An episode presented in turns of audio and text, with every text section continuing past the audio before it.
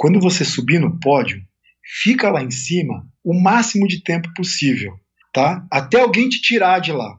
Porque a hora que você descer, para mim você é só mais um atleta e eu vou bater duro de novo em você.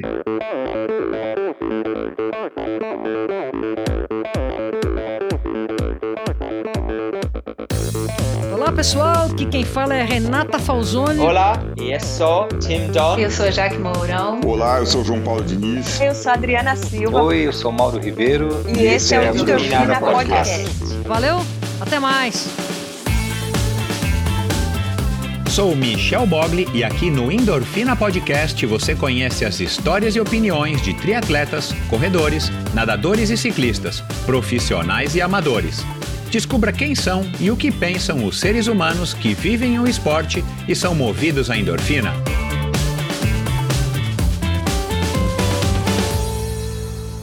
Olá, seja bem-vindo a mais um episódio do Endorfina Podcast. Esse e todos os episódios são editados pela produtora Pulsante.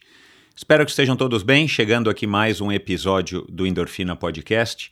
Que semanas bizarras que a gente tem vivido, né? Infelizmente mas espero que aqui através do Endorfina você encontre um pouquinho de, de alívio, um pouquinho de inspiração, um pouquinho de, de alento aí nessa, nessa rotina bizarra que a gente vem vivendo aí nos últimos, na verdade no, nos últimos 12, 14 meses, mas enfim, uh, espero que, que o Endorfina continue aí fazendo parte da sua rotina e trazendo um momento aí bacana para você refletir, para você formar suas opiniões, e para você conhecer histórias inspiradoras como a do meu convidado de hoje. Volto aqui com um treinador, um treinador muito com muita história, com muita bagagem, com muita experiência, um cara de muito sucesso e que vocês vão perceber ao longo da conversa é um sucesso claro que não é gratuito, como a maior parte das pessoas que já passaram por aqui, que, que chegaram aí a um, a um nível máximo dentro da sua profissão. Não é por acaso que a pessoa chega aí, e vocês vão perceber isso também através de uma participação especialíssima da Adriana, maratonista, que é atleta dele, é, não não por coincidência, né, Adriana Aparecida. E, enfim, foi uma conversa interessantíssima. Ele que é que era do, do Esporte Clube Pinheiros, fez aí praticamente quase que sua carreira profissional inteira até agora à, à frente ou dentro do Esporte Clube Pinheiros. E ele é um cara que tem opiniões muito interessantes, né? E aí a gente falou aqui sobre é, a zona de conforto e perspectiva, como reagir às mudanças, aos desafios. Falamos, esse episódio foi gravado no comecinho de fevereiro. Ainda fiz a pergunta para ele a respeito dos Jogos Olímpicos. A gente ainda está nessa indefinição. Jogos a princípio acontecem, mas é, falamos também um pouco disso, falamos de surf trips, falamos de como manter-se em forma, falamos da primeira maratona dele, da fascinação que gerou nele a, a maratona, assim como gera nas, nas pessoas, é, gestão de pessoas, aliás, esse foi um dos temas aí mais, acho que um dos pontos mais altos desse nosso bate-papo, como é que ele detecta um talento, né? Ele que é um cara aí muito experiente, falamos, claro, do alto rendimento, falamos de redes sociais, enfim, foram diversos assuntos nesse, nesse bate-papo com o Cláudio Castilho, um cara muito bacana, um cara super inteligente que com certeza merece a, o, todo o meu respeito e aqui agora a sua atenção e, e o seu respeito também. É, então vamos lá, depois de, de um episódio bacana na semana passada com a Rose e o Roberto do Desafio BR 101, um casal aí de, de ciclistas entusiastas que resolve praticamente do nada atravessar a maior estrada brasileira, uma das mais perigosas também. Resolve atravessar pedalando de cabo a rabo. É, os episódios é, anteriores a esse, os episódios é, com o Giovanni Caldas, Giovanni das Caldas, Giovanni de Caldas, perdão. Giovanni de Caldas, um amigão meu também, aí, um triatleta é, ciclista, corredor, amador e super entusiasta e tal. Obrigado a vocês que estão chegando ao Endorfina, seja através desses convidados ou através dos outros 200 e lá vão e lá vai perder as contas. Convidados que já passaram pelo Endorfina, para mim é um prazer contar com a sua audiência. É um prazer saber que você está aqui ligado e espero que você curta essa viagem, esses momentos, esses minutos, essas horinhas aqui em companhia, principalmente, não somente a minha, mas principalmente aqui do meu convidado, do Cláudio Castilho. Quero agradecer também a todos vocês que têm assinado a newsletter semanal. Eu vou, vou faço, faço questão de estar tá frisando isso aqui para vocês é, toda semana. Um e-mail que eu envio toda sexta-feira automaticamente aí para sua caixa de entrada. Chama-se uma dose extra de inspiração, onde eu compartilho algumas coisas que eu acho que merecem ser compartilhadas. Então eu compartilho com você que optou em receber essa newsletter. Vai agora lá no meu site, dá uma pausa aqui, vai lá no meu site agora, coloque seu nome, seu endereço de e-mail e automaticamente já no próxima, na próxima sexta-feira você vai estar recebendo essa, esse e-mail. Espero que vocês curtam. É, obrigado a todos vocês que têm apoiado Endorfina, seja é, compartilhando, seja assinando, seguindo no seu agregador de podcast, seja contribuindo financeiramente com esse projeto. Eu tenho dito isso aqui mais recentemente porque eu estou com um plano bem legal aí de estar tá indo também para o YouTube. Eu quero concretizar esse plano esse ano e eu preciso da ajuda de vocês. Isso requer aí mais investimento, não somente de tempo, mas também de equipamentos e tal, para que eu consiga manter esse trabalho também é, com esse mesmo nível de qualidade técnica e editorial dentro do é, o YouTube. É uma meta que eu tenho aí para esse ano, então eu conto com a sua ajuda também.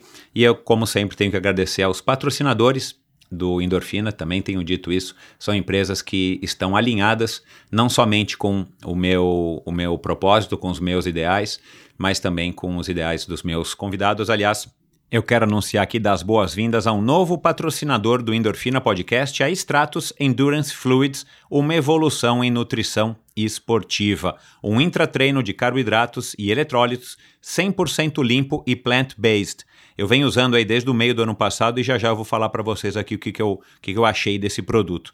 Quando o pessoal da Stratos começou a desenvolver um suplemento intra-treino, a intenção era criar um produto que entregasse tudo o que um atleta precisa para manter seus níveis de glicogênio muscular e hidratação da forma mais natural possível, sem depender de mais nada seja você um atleta de endurance ou de esportes intervalados intensos. A meta era chegar a um produto completo com múltiplos carboidratos para fornecer energia e todos os eletrólitos necessários para repor os minerais perdidos através da transpiração. E a Stratos levou então a nutrição esportiva para o próximo nível. Glicose e frutose na proporção ideal para maximizar sua absorção sem gerar aquele desconforto gastrointestinal que incomoda tanta gente.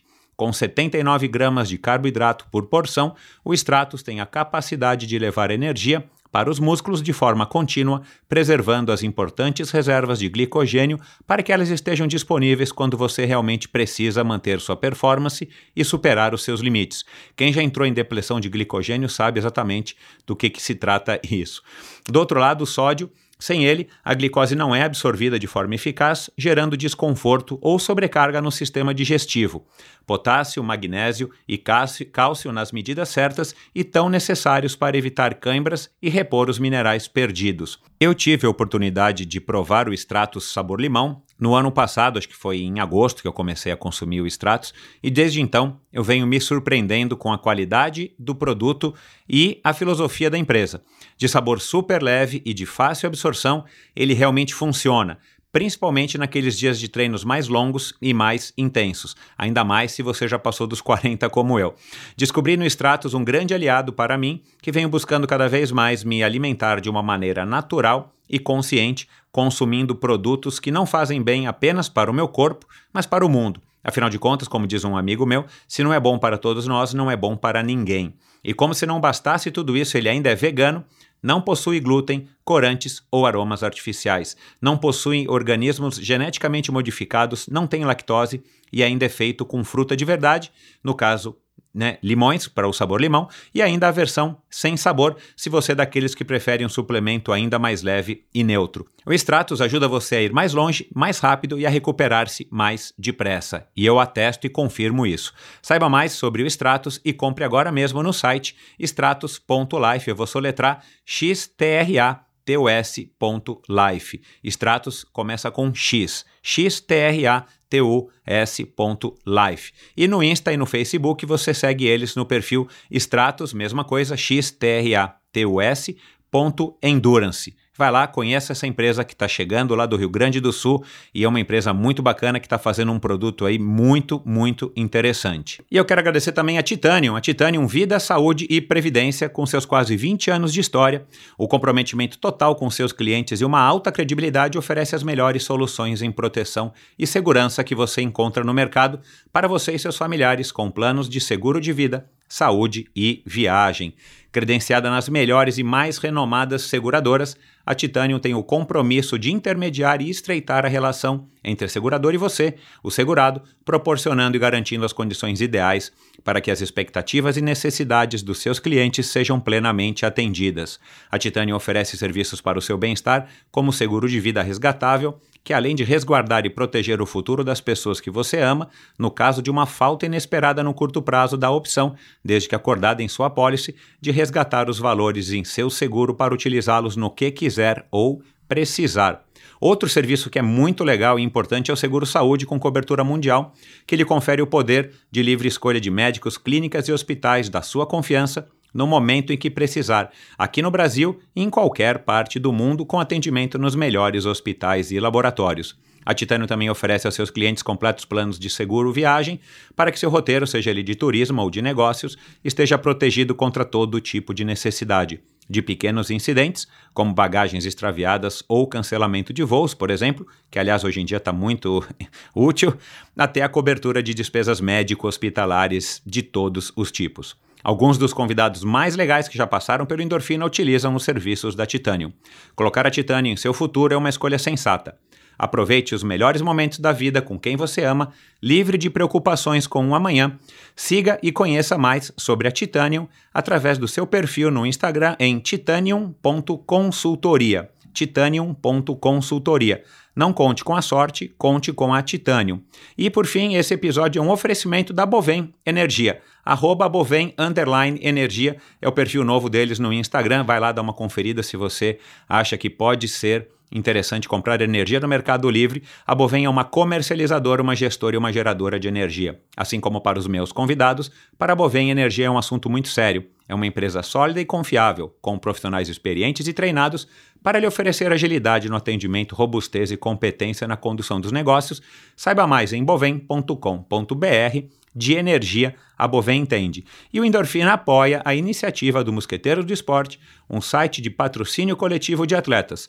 Você pode incentivar uma, a carreira né, de um jovem atleta profissional e ainda receber descontos em diversas lojas e prestadores de serviço. Seja você também a diferença na carreira de um jovem talento. Siga Mosqueteiros do Esporte no Facebook, Mosqueteiros do Esporte no Instagram e mosqueteirosdoesporte.com.br é o site para você dar uma olhada, navegar e conhecer mais a respeito do projeto e principalmente o plantel de grandes talentos que há dentro desse site, desse projeto muito bacana criado pelo Marcelo Sintra. E agora, pessoal, vamos lá para mais uma conversa, afinal de contas, quem é que não gosta de uma boa história, não é?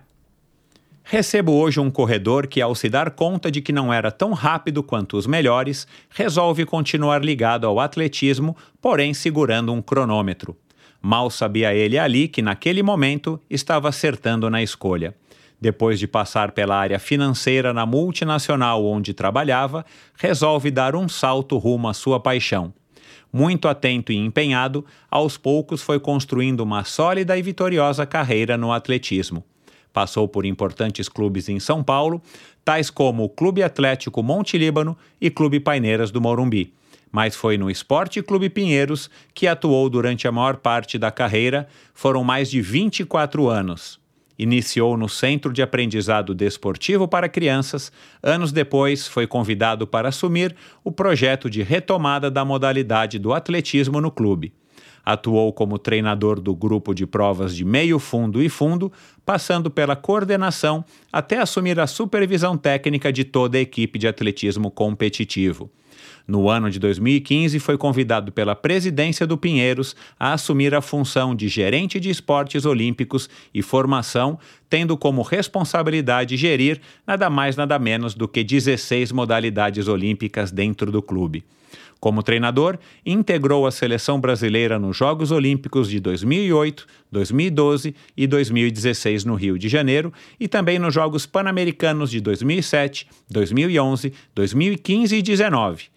Conosco aqui hoje o sócio fundador da Saúde Performance, treinador certificado pela IAAF e treinador de alto rendimento pelo COB, surfista nas poucas horas vagas que possui e gestor por vocação, o paulistano Cláudio Roberto de Castilho. Ei, Cláudio, seja muito bem-vindo. Ô, Michel, obrigado, é um prazer estar aqui com você. Vamos tentar contar muitas histórias juntos aqui. É, vamos lá, eu, eu tô aqui para ouvir, né? Eu, eu tô aqui com uma pauta bem, bem legal e eu vou fazer aqui uma.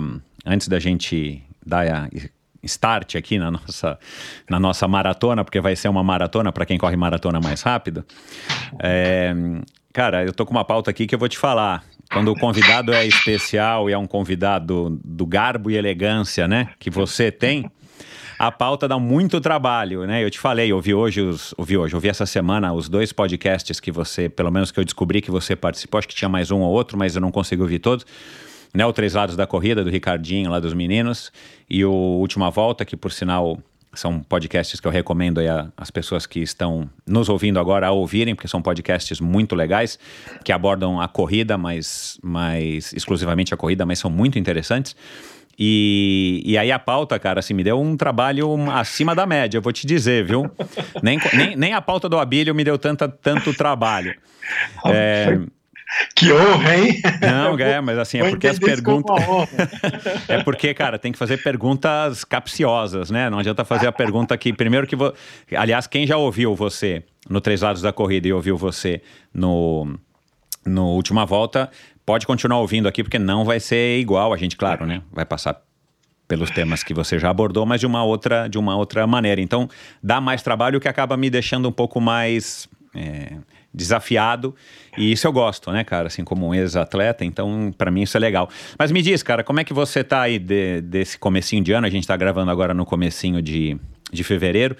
Como é que você tá encarando aí o... Como é que você encarou, né, o ano aí da pandemia? E como é que está sendo para você esse ano, quais são as, as perspectivas, do ponto de vista pessoal mesmo, né? Também um pouco profissional, mas a gente vai abordar mais para frente profissional. Mas como é que você está lidando com isso, né? Com as crianças em casa, já voltaram para aula? Como é que você está é, depois de quase um ano de pandemia? É. Bom, Michel, é, eu tenho dois filhos, né? Tenho, sou casado há 23 anos com a Silmara, minha esposa, a mulher que me atura há tanto tempo. eu sou um cara, sempre fui muito intenso, eu não consigo é, fazer um projeto só, estar tá envolvido em uma atividade só, então eu procuro sempre diversificar. Para mim, então, 2020 foi um ano de muito desafio, né? porque, obviamente, dadas as circunstâncias, eu tinha uma série de projetos, era o ano olímpico, né, era um ano muito importante, é, talvez de, dentre aqueles que eu acompanhei, né, como treinador, atuei como treinador, era aquele que eu tinha a maior expectativa de levar o maior número de atletas. Né? Então, a meta era grande e nada disso se concretizou.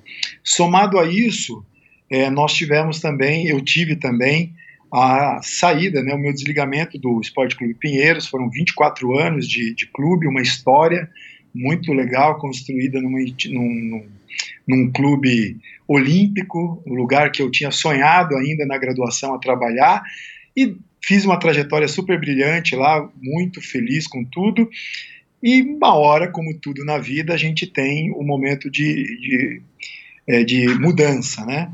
Então, 2020 foi um ano de muita transformação é, e fez com que eu me reinventasse de alguma forma. Né? No mínimo, fizesse uma reflexão de tudo aquilo que eu vinha conduzindo é, e como eu faria a partir dali. É, eu havia feito um, um planejamento logo depois do meu desligamento do Pinheiros, em que eu passaria um período sabático fora do Brasil. Eu tinha me dado isso de presente, eu estava me programando de ficar de cinco a seis meses é, fazendo cursos de capacitação, fazendo relacionamento com outros treinadores estrangeiros, já tinha organizado um monte de coisa e no fim nada se concretizou porque a pandemia acabou com tudo. E foi que eu tive que voltar para casa, ficar quietinho aqui como todo mundo.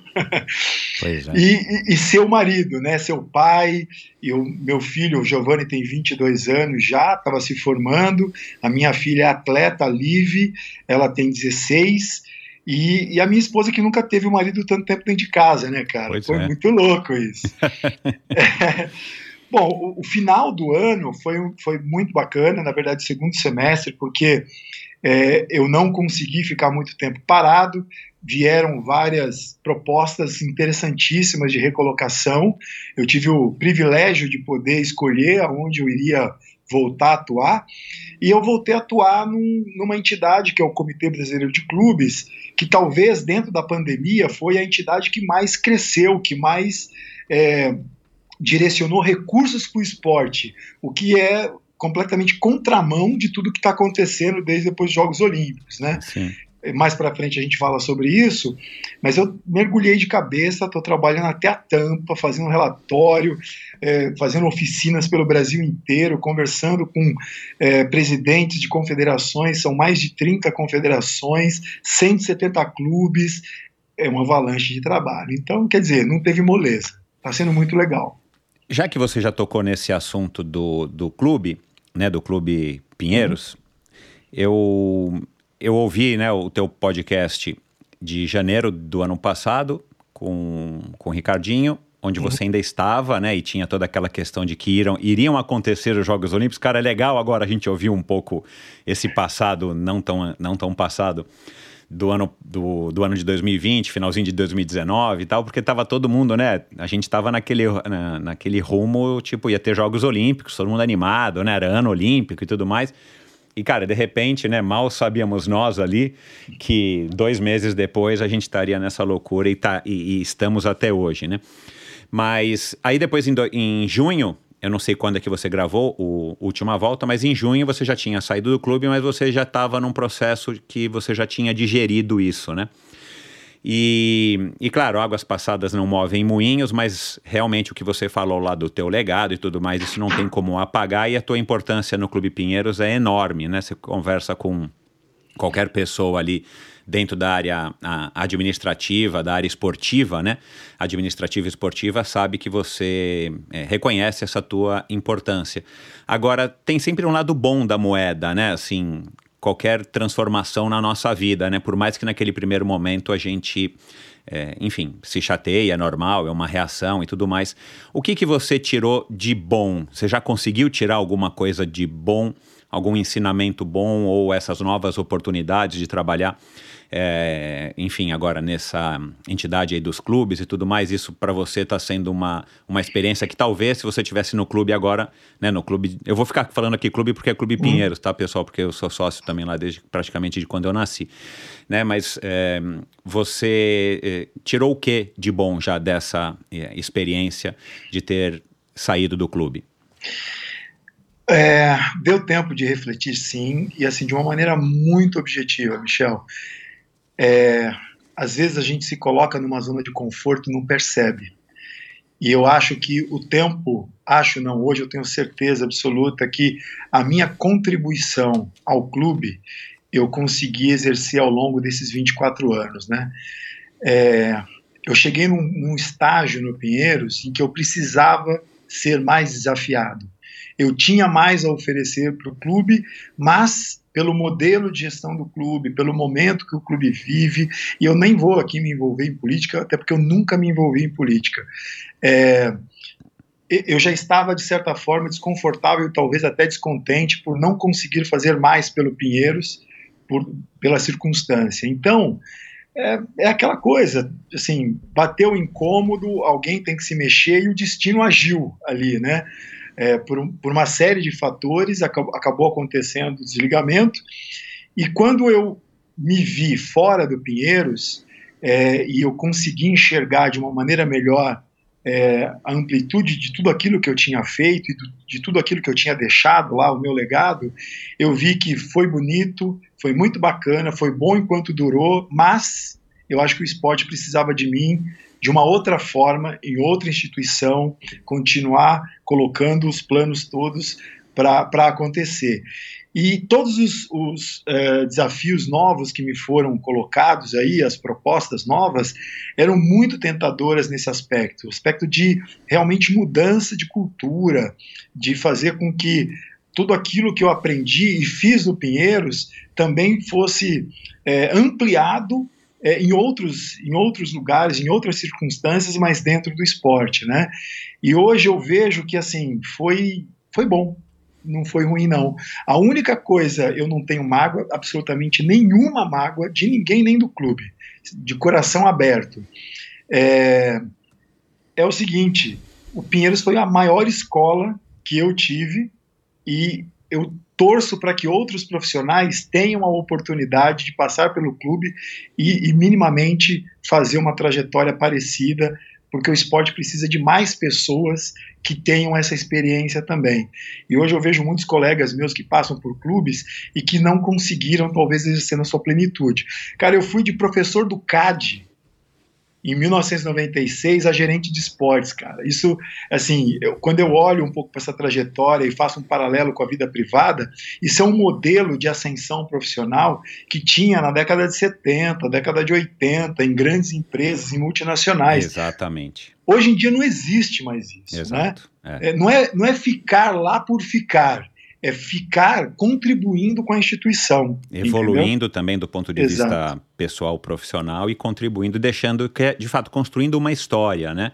É isso. De fato, hoje está cada vez mais raro mesmo e, e e, e, os mais jovens, por exemplo, não, né, a minha mulher tem 10 anos a menos do que eu, não é, não é necessariamente jovem, mas ela já está, acho que há 14 ou 13 no trabalho dela, ela teve uma época agora, no ano passado, que ela começou a achar, tipo, olha, eu já estou muito tempo no trabalho, porque ela vê os mais jovens mudando, mas também há espaço para isso desde que você esteja galgando os degraus. A hora que você chega num ponto, talvez como você tenha chegado, e de repente você só está é, é, acessando isso depois de ter sido de ter saído, uhum. você começa a perceber que de repente você estava realmente já na tampa, no teto, é. e claro, nada comum né, um chacoalhão para você também se agitar pessoalmente e se exigir mais e, se, e tentar se, né, é, se revigorar para que reciclar, para que você possa também é, continuar crescendo e, e, sendo estimulado pelo, pelo, pela atividade que você faz. Então, muito Esse. inteligente essa tua,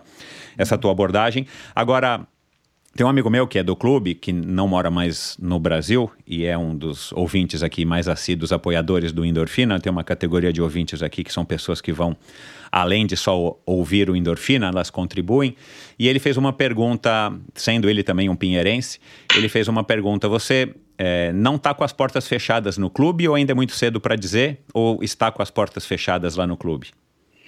Não, eu, eu não consigo me antecipar a nenhum tipo de decisão nesse sentido. Uhum. Eu acho que assim, o Pinheiros ele tem um potencial absurdamente grande, ele é o maior clube é, formador e olímpico do, da América Latina, isso ninguém tira do Pinheiros, mas eu acho, acho não, também tenho certeza do que eu vou dizer, que o Pinheiros passa por uma crise de identidade.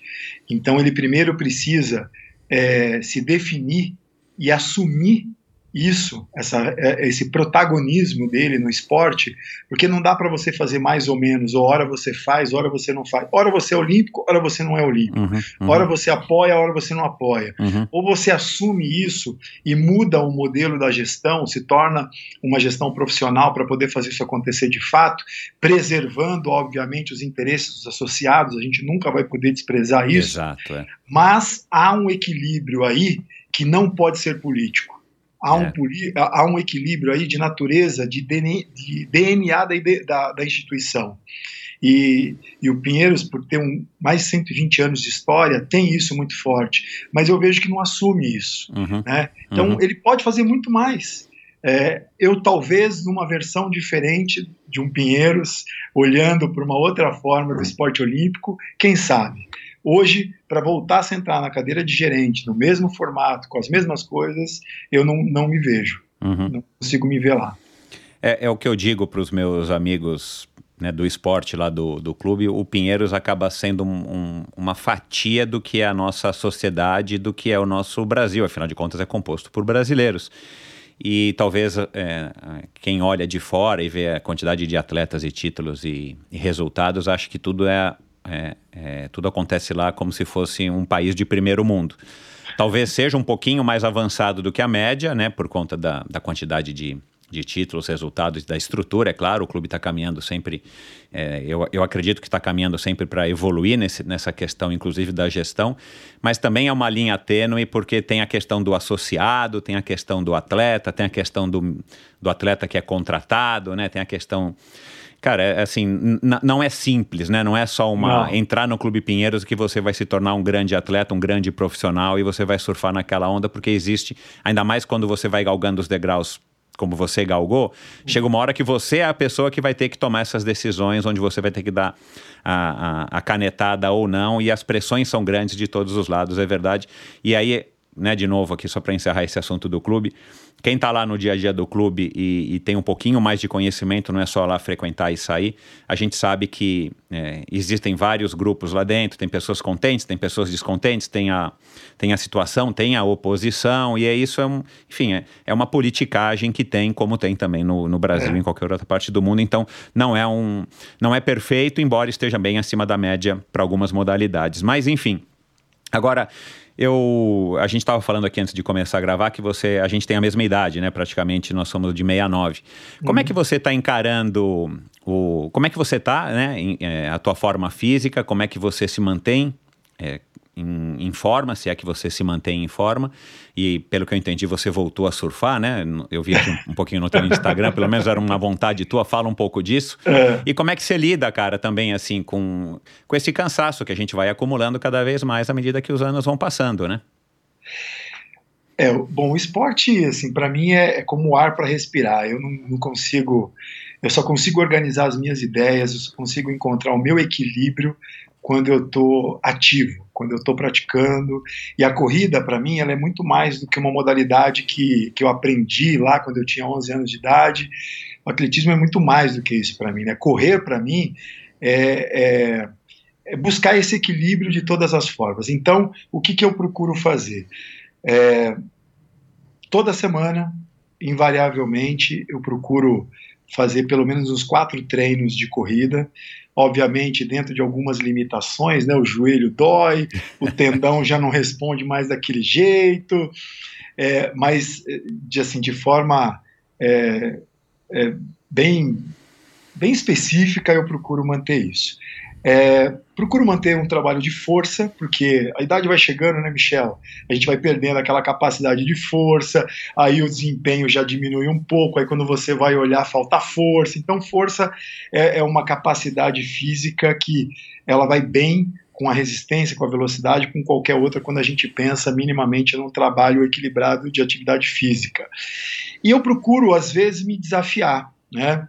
É, eu tenho essa rotina de exercício físico, mas uma vez por semana, duas vezes, às vezes, eu me atrevo a fazer trabalhos mais intensos, às vezes eu me envolvo aí com os atletas e puxo uns, uns tirinhos mais curtos, até ali, ó, um minuto e meio, dois minutos, que era mais a minha prova, eu me garanto ainda, dou trabalho às vezes para Adriana, dou trabalho para algum atleta que, que a gente vai, vai fazer um, uma intensidade junto, porque, é, assim, se eu também não mudar esses estímulos, o corpo vai ficando preguiçoso, a gente sabe disso, né?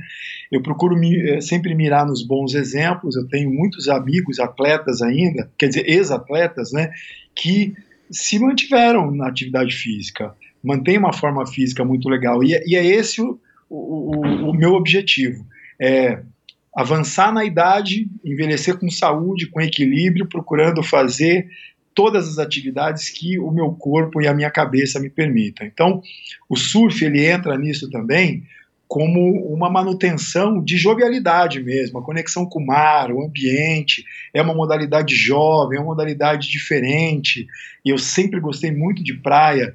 Década de 80, quando eu aprendi a pegar onda, eu fazia atletismo junto com surf, junto com outras coisas, sempre me havia essa abertura para fazer outras coisas. Cheguei a fazer umas viagens boas de surf, viu, cara? Ah, legal. Sul do Brasil eu conheço de ponta a ponta porque eu tenho muito parente, então Guarda do Embaú, Joaquina, é, Garopaba, Ferrugem, que eu lá vivia naqueles cantos. Fiz viagem internacional, fui para Costa Rica com os amigos tal. Mergulhei na cultura surf mesmo, que legal. né? Só que aí depois o trabalho não te permite mais, né, cara? Exato, Porque é. você tem que descer pra praia, você tem que você tem que estar tá com, o surf no pé para ser legal. Mas eu procuro me manter sempre ativo. Nas férias eu procuro ficar com a família na praia 10, 15 dias, invariavelmente a gente faz umas descidas tal. Mas, cara, chamou para fazer esporte, independentemente do esporte, eu me atrevo eu sempre me atrevi. Legal. Você, você era leitor da Visual Esportivo, da revista Trip, lá nos primórdios, que era basicamente sim, surf. Ah, então é porque sim, a gente tem a mesma idade. É, eu, eu também fui. mas eu, eu achava que o surf não era para mim justamente pelo fato de que você, para praticar, você tinha que, pra, né, para quem mora em São Paulo, É. praticar basicamente só nos finais de semana e eu queria alguma atividade que fosse diária, né, para gastar, extravasar energia. Legal. Você não tem. é, quando que foi a última competição que você participou? Competição que seja maratona, né? Você correu, se É. engano, 12 ou 13. É, Você, cara, não, você, dizer- não, você não curte a história de estar competindo, independente da tua forma física? Não, hoje a competição para mim tem um outro aspecto na minha vida, né? Eu gosto da competição porque a competição ainda dá aquele friozinho na barriga, faz com que você seja mais disciplinado, cuide melhor da alimentação, tenha mais, enfim, tenha mais foco, né? É, e isso é muito importante. É, e como eu oriento muitos amadores também, eu procuro usar as competições hoje mais como um aspecto de aproximação com esse universo Ah, dos amadores Uhum. saber as dores deles, porque assim, quando eu tô na elite e quando eu era elite, o comportamento era um, né? Você tem alguns privilégios. Você chega num horário mais em cima da hora, você tem uma acomodação diferente, você é tratado de uma maneira diferente. Os amadores, cara, a gente sabe que é aquela ralação, né? O cara que vai correr uma maratona internacional, por exemplo, primeiro que ele paga, ele custeia tudo que ele vai fazer lá fora. E as inscrições normalmente são caras. Aí ele tem que fazer um investimento de tempo aqui para treinar. Chega lá, a largada é 8 horas da manhã, mas o cara tem que se deslocar para o ponto de largada às 5 da manhã. Aquela logística que um atleta de elite não vai entender nunca isso. Né? É, é. Então, eventualmente, eu procuro participar de provas com os, com os meus alunos amadores, até para que também eles, é, eles vejam assim, pô, meu professor corre, né? Meu professor está aqui comigo, passa os perrengues juntos. A última que eu fiz foi Chicago. Mas, cara, como maratona não leva desaforo para casa, né? não tem mais ou menos na maratona. Eu achei que eu tinha minimamente feito uma programaçãozinha que daria conta, mas lá, por alguma, por alguma razão, não era o dia e eu fiz uma maratona péssima. Né? Eu corri, de fato, até o quilômetro 30, depois foi um show de horror. Tive uma sequência de cãibras, caminhei, enfim, terminei a prova em quatro horas. Né? Mas beleza, ok. É, engraçado que alguns alunos que estavam no Brasil acompanhando, né, porque fica aquela expectativa, pô, o professor vai correr, o professor vai correr, vai correr em menos de três horas. Eu falei, gente, não me coloque mais responsabilidade. e aí, os caras ficavam me acompanhando no aplicativo até um momento que o aplicativo estava demorando muito para atualizar. e eles achavam que eu tinha parado. E eu falei assim, gente, eu entrei no negócio, eu vou até o final. Eu fui caminhando, trotando, não sei o quê, e acabei. E, e foi muito interessante, porque depois, né, muitos deles me abordaram dizendo assim, Cláudio, se fosse eu, tiver, teria parado. Eu falo, cara, primeira coisa, nem todo dia é dia de santo. Vai ter dia que a coisa vai estar tá muito ruim. Então, para você parar, é uma decisão muito complexa, porque depois você vai conviver com, esse, com essa dor de consciência. É. Se tivesse sido uma coisa muito grave, obviamente que eu não seria inconsequente Claro, é. e eu talvez tivesse parado. Mas, cara, foi um episódio de cãibra, eu desidratei, errei o ritmo, fez, alguma coisa aconteceu que causou esse colapso. Então, eu resolvi caminhar, trotar e completar. Uhum. Feliz, peguei minha medalha, tomei uma, uma cerveja no final e tá tudo certo. Legal. Qual a importância de, de eh, para você, né, da sua experiência como maratonista, ter corrido tantas e ter passado, por exemplo, por uma dificuldade dessa, na hora de você treinar maratonistas, né? Assim, o, ou corredores de fundo, eh, profissionais, vamos falar aqui mais dos profissionais. Qual, qual foi a, a relevância, ou foi isso que te levou a querer começar a correr maratona, sendo você um cara que veio das, das provas curtas? Você já era um treinador e você já queria estar tá experimentando as sensações dos 42 para poder, de alguma maneira, fazer melhores leituras e avaliações uh, dos seus atletas para justamente poder estar tá um pouco mais próximo deles na, nas questões de treinamento, de sensações, principalmente físicas e psicológicas? É. Quando, quando eu, eu, era atleta né, e corria as provas mais curtas, 800, 1500, 3000 com obstáculo e tal, você se acha meio poderoso, né? Porque é prova de muita potência. É uma prova que, assim, te coloca num outro estado de espírito, porque é tudo muito, muito intenso mesmo. Só que aí você vê os seus colegas, e eu tinha muitos amigos que corriam 5 mil, 10 mil, a meia maratona e principalmente a maratona, que eram tribos muito diferentes. E, invariavelmente, você acaba se comparando, né? Você fala, pô, seu treino não sei o quê, o outro treino, não, seu treino é moleza, o meu é mais difícil, o meu é mais fácil, aquela coisa toda. E, e é interessante porque é, entre os corredores dentro do atletismo, há tradicionalmente uma, uma mudança de prova é, pela, pelas mudanças de característica do corredor ao longo da carreira. Né?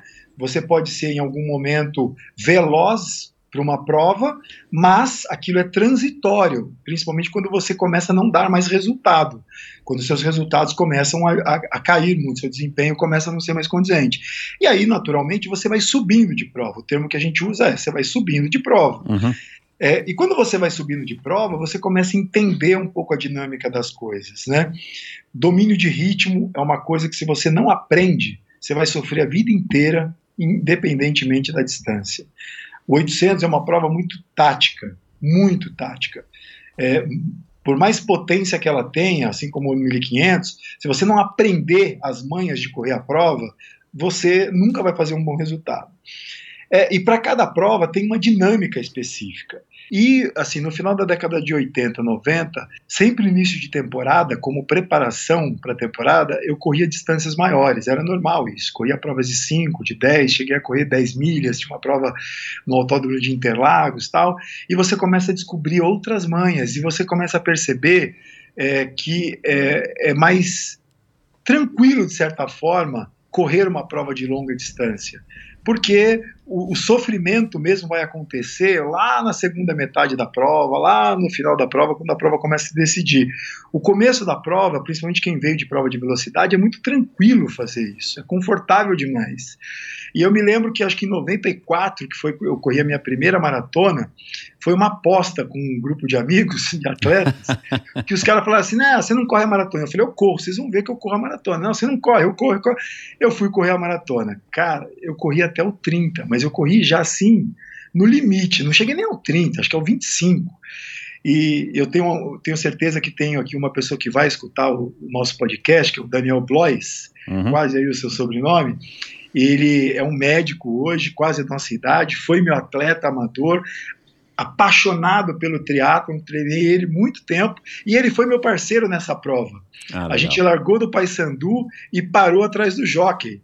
E parou e ele me xingou até a última geração, porque, cara, foi uma das piores experiências que alguém poderia ter, porque a gente não respeitou aquilo que é o treinamento específico de uma prova, né? É, e dali em diante, eu a, a maratona me fascinou porque eu vi que era muito diferente de tudo aquilo que eu, tinha, que eu já tinha feito na vida. E eu falei assim: eu vou voltar a correr uma maratona, mas eu vou me preparar para uma maratona. E aí, é, em 1996, eu voltei a correr uma outra maratona, foi a de Porto Alegre, né? E já foi bem melhor, já treinando um pouquinho mais. A única questão é que naquele momento eu vinha de dois anos praticamente convivendo com lesões ainda reflexo das provas de pista, né? Mas foi uma outra experiência, já foi muito melhor. É, e, e, e, é interessante porque assim nenhuma das 12 maratonas foram iguais, né? Todas elas é, houveram acontecimentos tanto na preparação quanto no dia da prova que fizeram com que fossem experiências diferentes, né? E isso é uma coisa que eu levo que eu procuro ensinar tanto para os amadores quanto para os atletas profissionais.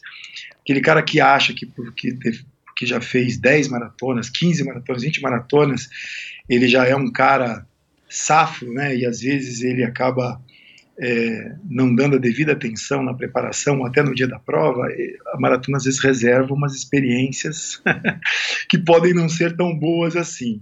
Então é, é uma prova que me, fasci, me fascinou naquele momento e me fascina até hoje. Né? É, eu tive muitos atletas maratonistas com resultados muito expressivos e que resultados aconteceram às vezes em, em circunstâncias que é, poderia ser muito, muito pelo contrário aquela experiência final de resultado, né? Poderia ser um resultado ruim, mas é, por N razões e cada momento, cada atleta tem uma história muito específica. Posso aqui depois dividir algumas com vocês. É, fizeram com que o resultado final fosse maravilhoso e alguns inclusive com conquistas importantes, né?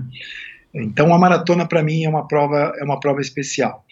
E tudo isso fez com que eu transformasse isso, ou tentasse transformar isso, em uma metodologia para ensinar é, os meus atletas a sofrerem menos no processo de aprendizagem de cada uma das distâncias das provas de meio fundo e fundo. E cada uma tem, de fato, um segredo. Uhum. Né? E eu procuro fazer com que eles entendam isso e aprendam isso. Uhum. Porque aí, muito provavelmente, o resultado final vai ser muito melhor. Bacana. Cara, é, mudando um pouco de assunto, essa essa experiência que você teve profissional lá no comecinho da tua carreira, quer dizer, não era nem o começo da carreira, né? Assim, a tua primeira experiência profissional foi numa empresa chamada Poli Brasil, você contou um pouco disso, se eu não me engano, na última volta como analista financeiro, né, cara? Assim, a gente é, era de se imaginar que teu primeiro emprego teria sido, né, professor de escolinha de natação, alguma coisa assim. Você logo enveredou para uma área completamente distinta da área que você acabaria é, não só não só se formando, né? Você é formado, claro, em educação física, mas trabalhando e construindo uma carreira que já dura aí 20 e lá vai anos, né? 20 e poucos anos, né? 25 anos. É, essa vivência é, como analista financeiro, e, e, foram acho que cinco ou seis anos, né, é, Cláudio?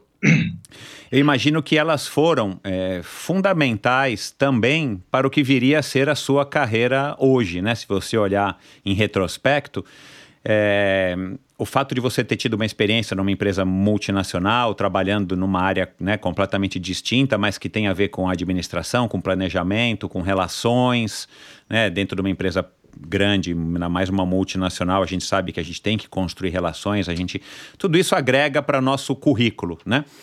Qual é impor e, e com base então nessa tua experiência, nessa tua vivência, qual a importância que você dá a uma formação adicional à esportiva para que os atletas apresentem eh, algum diferencial no seu comportamento, na visão de mundo, né, na, e, e na consequente até gestão das carreiras é, que a gente sabe que é muito curta, né? A carreira de atleta é uma carreira muito curta é, e, e, de certa maneira pode-se dizer até que ingrata, né? É, você acha que isso é importante? Como é que você, qual a importância, né, que você dá para isso no, no, aconselhamento que você dá para os seus atletas ou no que você viu e continua vendo nessa tua carreira até hoje? Michel, assim, é, lá no comecinho quando você ainda não, não, sabe muito bem como organizar a sua trajetória profissional, né? As coisas acontecem um pouco, às vezes, de tentativa e erro, principalmente porque o meu primeiro registro em carteira, né, naquela época não era um crime um, um adolescente, um, um, um, garoto ainda ter o, o, registro em carteira, não foi nem na Poli Brasil. Eu trabalhei como estagiário no, no Band Sul, é, como office boy, porque eu queria ter o meu dinheiro, eu queria uhum. ter um pouquinho de, de independência, né? Uhum. Então eu conciliava é, o estudo, o treino e o trabalho part-time. É, obviamente as coisas vão, vão melhorando, você começa a entender um pouquinho mais, e eu me lembro que é, eu me candidatei numa agência de trabalho a vagas, vagas para poder melhorar um pouquinho, sair daquela situação que eu estava naquela época como office boy.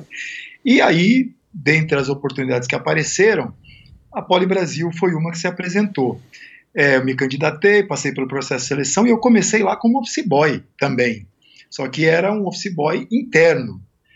E como uma multinacional e muitas empresas grandes têm programas de reaproveitamento interno, eu dei a sorte de cair numa empresa que tinha isso. Né? Eu me lembro que na ocasião eu nem imaginava que existia um programa elaborado de, de progressão de carreira.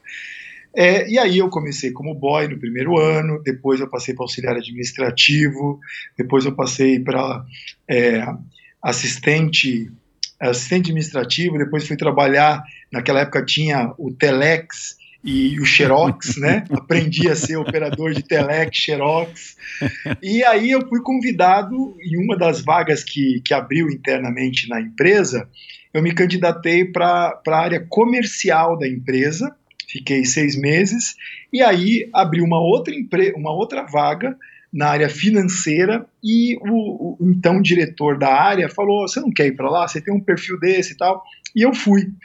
E de lá eu segui quase dois anos, um pouco mais de dois anos, trabalhando é, nesse mundo financeiro. Cara, eu peguei a época do overnight. Quem tem a nossa idade vai entender nossa o que é isso, senhora, né? É. Época que a inflação batia 70 e poucos por cento, você não podia deixar o dinheiro no banco de um dia para o outro é sem bizarro, aplicar, porque cara. senão era loucura. E eu era responsável, aprendi a ser responsável em fechar 16 contas bancárias que a empresa tinha para poder entregar os números para a mesa de operação para fazer é, os investimentos em overnight naquela época. então, para mim, eu fazia conciliação bancária todo dia, cara, de uma multinacional. Era uma coisa bizarra. Mas louca. quem te ensinou isso? Teve alguém lá, uma pessoa lá que Teve. falou: vem aqui que eu vou te, né? Teve, depois no teve. colo e falou: olha, você vai fazendo isso, isso, e você foi pegando. É, eu, eu tive, assim, o privilégio de ter muita, muita. Tive muitas pessoas importantes na minha vida que tiveram a paciência, talvez enxergaram o potencial e falaram assim: vem cá, eu vou, vou ajudar esse garoto aqui. Uma delas foi o Roberto Carretti, que era o meu diretor na época. Eu nunca mais tive contato com ele, infelizmente. Uhum né? É, mas foi a pessoa que abriu os meus olhos, levou para esse departamento, colocou outras pessoas. Eu tinha uma, uma chefe, a Sueli, que era uma pessoa assim severa, mas muito assim muito boa no, no, ensinamento dos conceitos básicos de finanças. E ali eu aprendi o que era uma conciliação, ali aprendi o que era um razonete, balancete, fazer fechamento das faturas, contas a pagar, contas a receber. Ali eu aprendi tudo isso, né? É, eu gostei daquilo. E na época eu estava já entrando para o colegial e eu é, fiz um, um, um, curso técnico, na verdade, era um colegial técnico. Meu né? uhum. objetivo tinha isso naquela época, e eu cheguei a ter bolsa de estudos pelo objetivo por conta do esporte. E eu fiz processamento de dados, que tinha um pouco a ver, estava nascendo uhum. ali aquelas questões do CPD dentro das empresas, aprender Fortran, COBOL, DBase.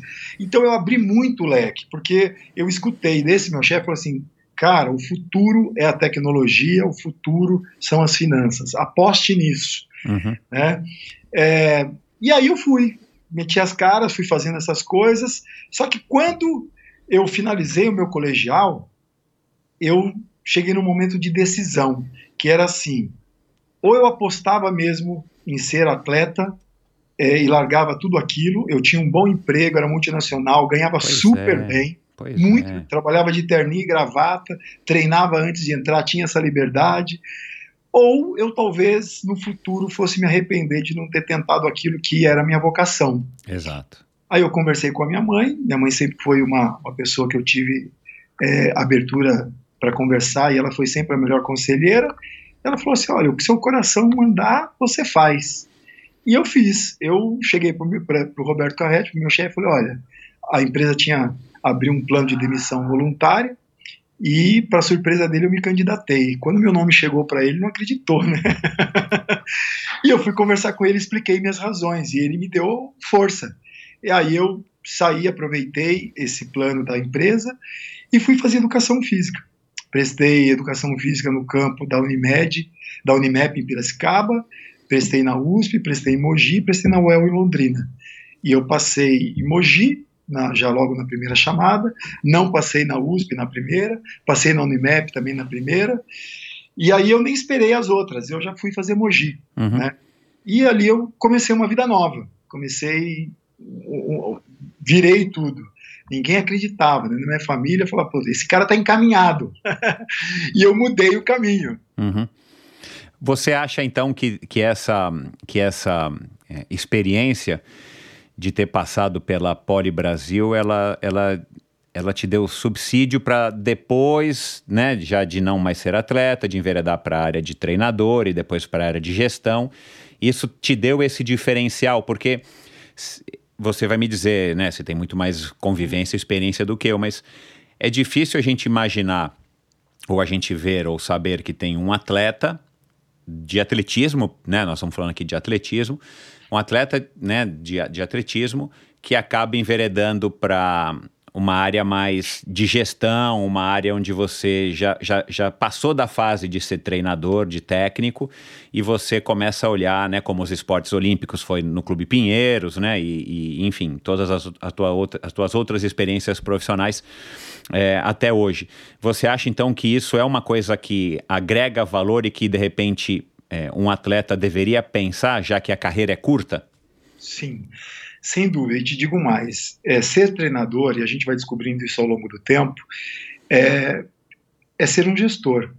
Assim como pense Legal. em qualquer lado, qualquer área, você tem que gerir pessoas, você tem que gerir recursos, você tem que gerir carreiras, você tem que motivar, você tem que olhar oportunidades de, de, de, de negócio, é, você tem que ter uma série de competências que um gestor tem que ter para poder ter sucesso em, co em, qualquer corporação.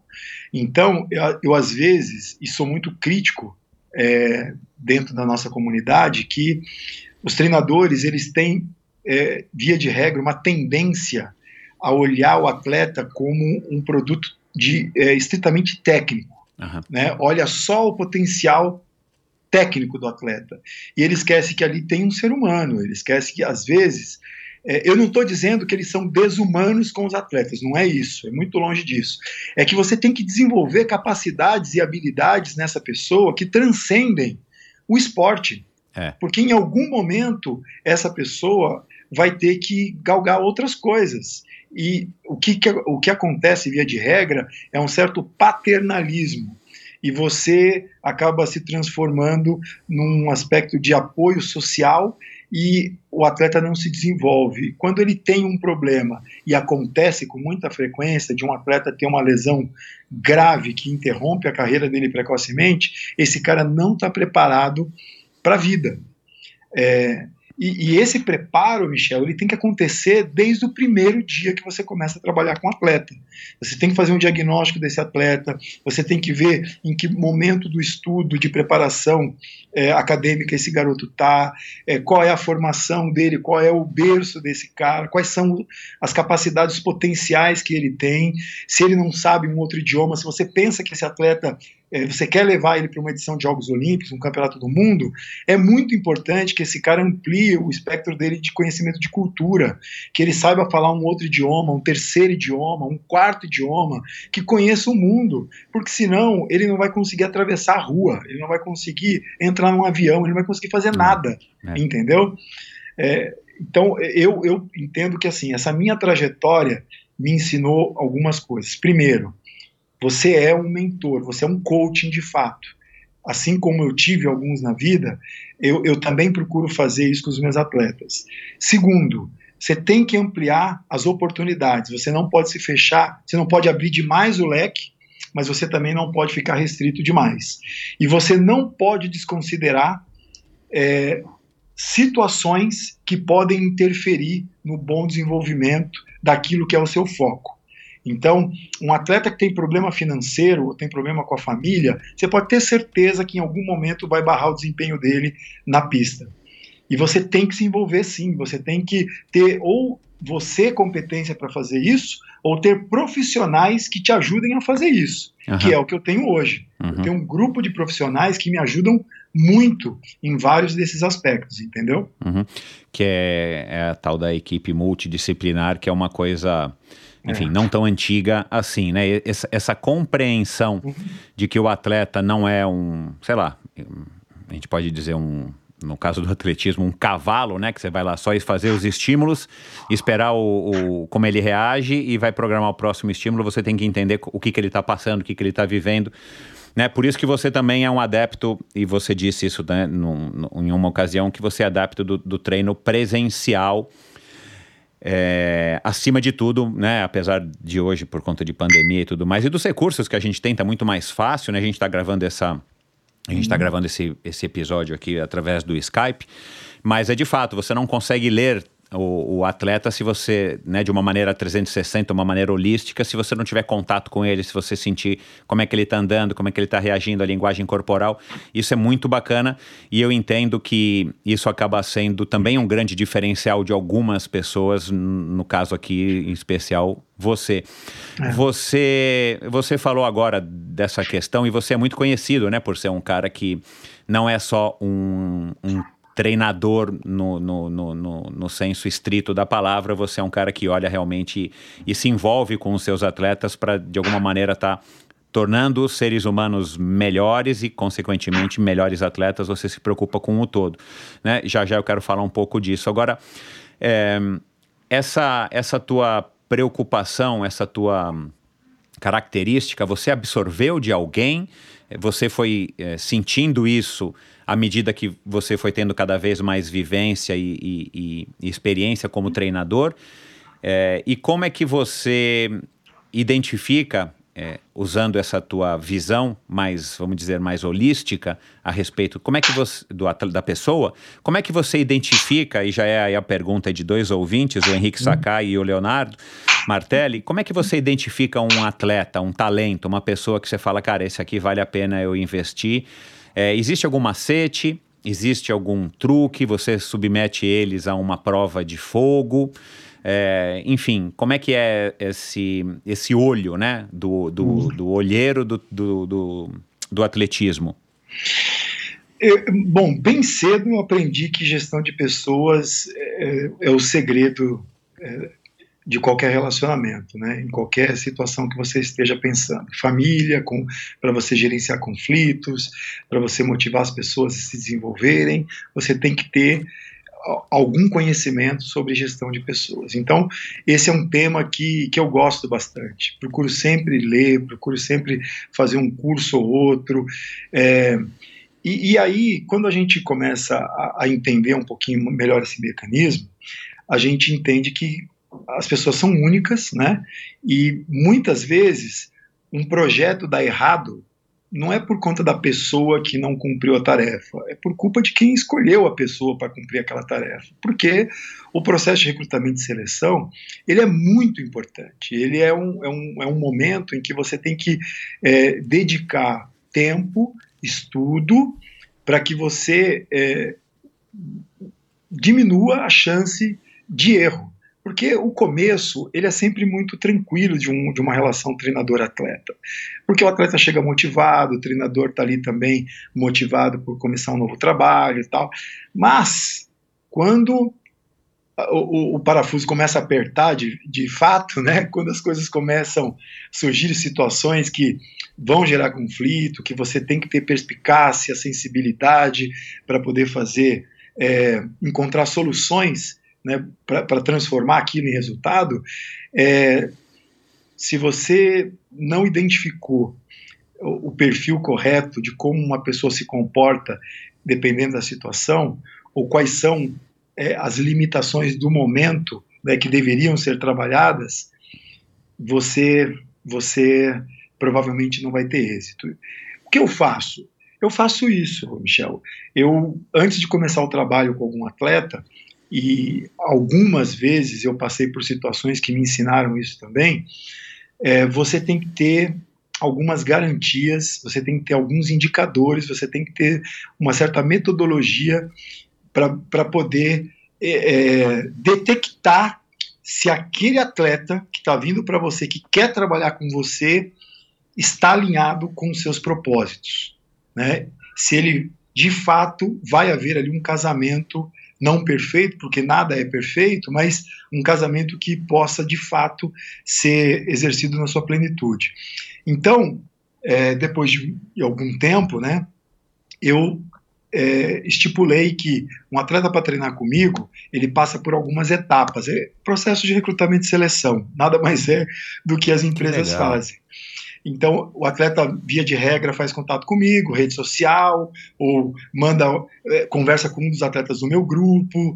Ah, que queria treinar com você, Cláudio. E os meus atletas já sabem que não passam o meu contato para um atleta assim tão facilmente. Normalmente eles me comunicam antes. Ó, oh, tal atleta lá, não sei da onde, veio falar comigo, queria falar com você, pode passar seu contato? Não, pode. É, aí, ok. É, eu recebo essas, é, esses contatos, né? A gente começa ali um, um, uma espécie de conversa e eu vou questionando algumas coisas, vou pedindo algumas coisas. A gente vai, é, isso dura alguns dias, dura algumas semanas, inclusive. Se eu entendo que há uma oportunidade de avançar para outras etapas, eu faço isso. Quais seriam as, as outras etapas? Me manda o seu currículo, é, me, me, dá um pouco mais de referência sua, aí eu, eu vou pesquisar, até o momento em que a gente chega numa etapa avançada, em que é, eu convido esse atleta para vir conviver comigo duas semanas, três semanas. Houveram casos, a Graziele Zarri, por exemplo, que, que é atleta do meu grupo, a, a, gente namorou esse período de prospecção, demorou três anos. Uau! Ela é de um projeto de Cândido Mota, um projeto de um professor que eu conheço muito bem, uhum. mas ela era muito nova quando houve o primeiro contato comigo. Ela tinha algumas dificuldades de relacionamento, até por conta da idade, do histórico familiar. E aí eu combinei com o João, que era, na ocasião, treinador de lá, e falei: João, vamos combinar aqui então para um esquema uma metodologia para saber se ela vai passar cada uma das etapas. Se ela passar, eu trago ela, eu prometo, é meu compromisso. Mas se ela não passar, a gente veta. E a gente vai dizer para ela como é que vai ser isso, né? Porque a pessoa tem que saber. E aí ela vinha eventualmente para São Paulo, passava período de férias escolares aqui, e quando ela voltava para Cândido Mota, ela tinha que continuar treinando, ela tinha que continuar rendendo, e assim a gente ia sempre uhum. ampliando um pouquinho essa atuação. Uhum. Óbvio que esse foi um caso extremo, porque ela era muito nova. Mas houveram casos, Michel, que eu falei para o atleta, falei, olha, cara, puxa, você é um cara até que eu imagino que tenha um potencial, mas por essa, essa e aquela razão, não acho que a gente esteja alinhado. Então, eu prefiro nem começar a trabalhar. Uhum. É, porque eu não quero correr esse risco, eu quero minimizar minha chance de erro. Se eu absorvo no meu grupo é, atletas que, que eu não tenho garantias de alinhamento, eu estou disputando o pouco tempo que eu já tenho para dedicar aos atletas que já estão no grupo. E eu é tenho uma questão certeza, de foco, né? É foco. Entendeu? É saber dizer sim quando se pode e saber dizer não quando não, realmente não dá. Uhum. Né?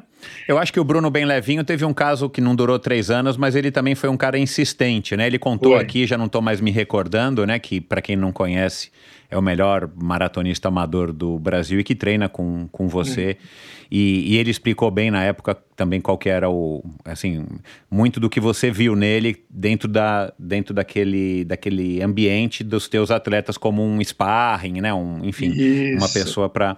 Agora, é, você se preocupa na hora de fazer, vamos dizer assim, esse desligamento, né? No caso é, do atleta que está tentando treinar com você e você avalia que não dá você também se preocupa em dizer para ele o porquê, né? Para que não seja só uma, entre aspas, né, pessoal, que uma demissão sumária, tipo, olha, não deu, você manda um, um bilhetinho, passa lá no RH, pega uma, um suquinho, o dinheiro do ônibus e vai embora. Você também tem essa preocupação de poder mostrar para aquele atleta os porquês, é, até para que ele, de alguma maneira, possa crescer e se desenvolver com esse feedback, né?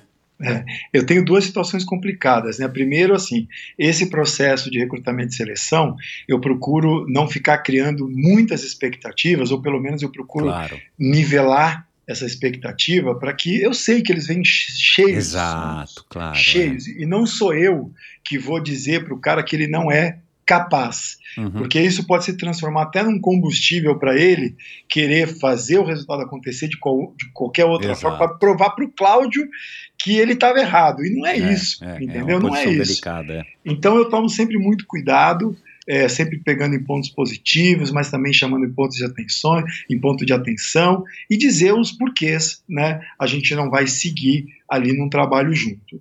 É, é difícil, mas é, é, é, é controlável isso. Meu maior problema, Michel, é quando eu tenho um atleta que está comigo há muito tempo e aí eu tenho que fazer algum desligamento.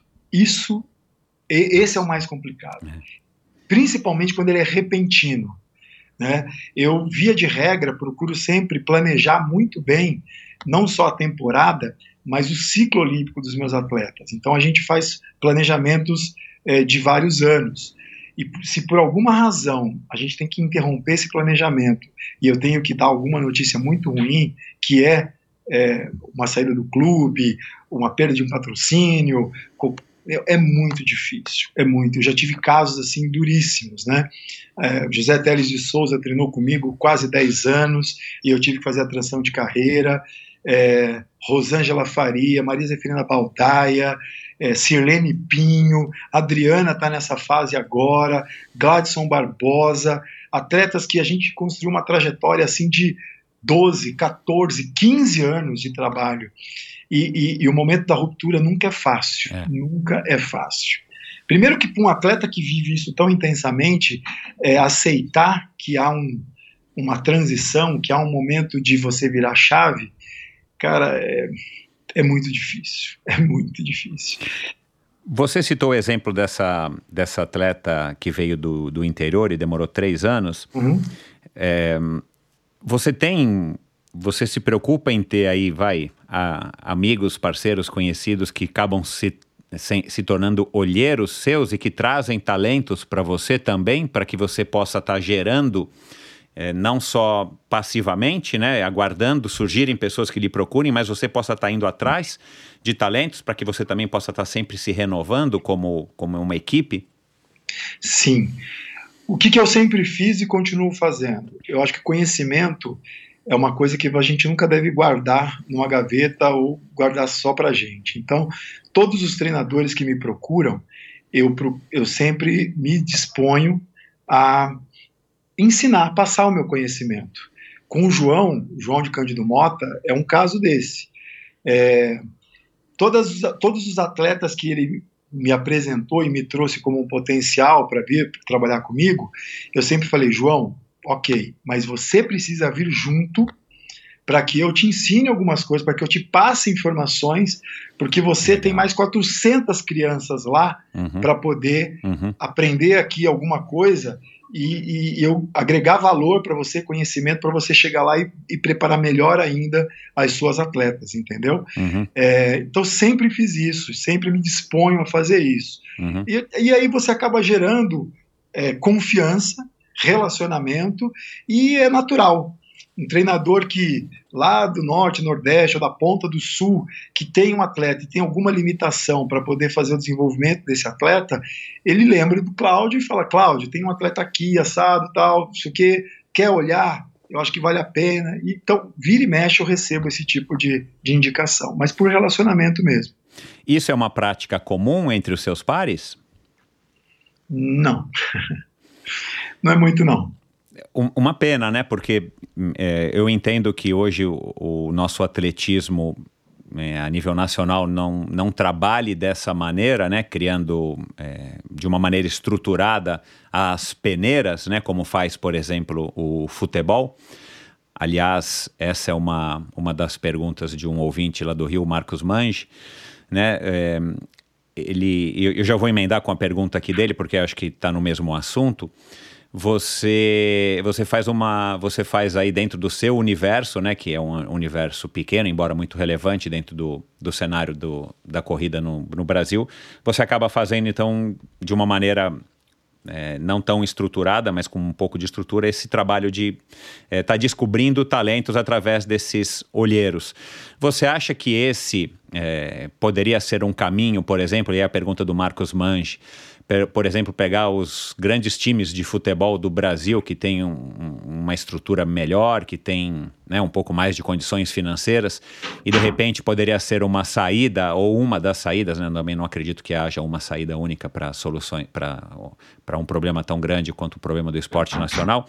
Mas ele pergunta o seguinte: você acha que seria um, um caminho interessante se os clubes de futebol criassem é, paralelo à sua atividade no futebol, clubes de atletismo com escolinhas, campeonatos regionais e tudo mais, e evoluindo nessa, nessa peneira para quem sabe estar tá descobrindo talentos e, e, e, termos clube, né? Um, um, clube de atletismo do Corinthians, um clube de atletismo do Vasco, um clube de atletismo do Palmeiras e tudo mais. Você acha que seria um caminho interessante?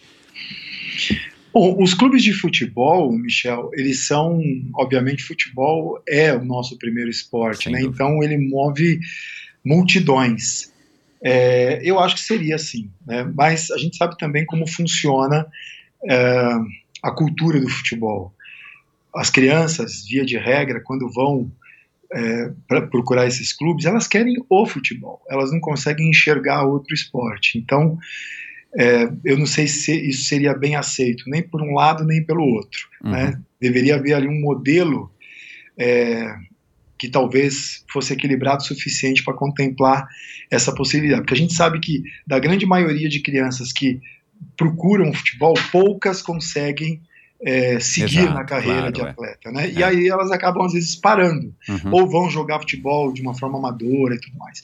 Independentemente disso, eu acho que o Brasil deveria é, criar uma cultura do multisportes é, independentemente de, de, de, que situação a gente esteja falando, se está sendo praticado no centro esportivo, num clube social esportivo, num clube de futebol, num projeto social, enfim, é, em, em que situação a gente esteja falando, em que as crianças deveriam ter uma, uma gama maior de experiências nesses esportes todos.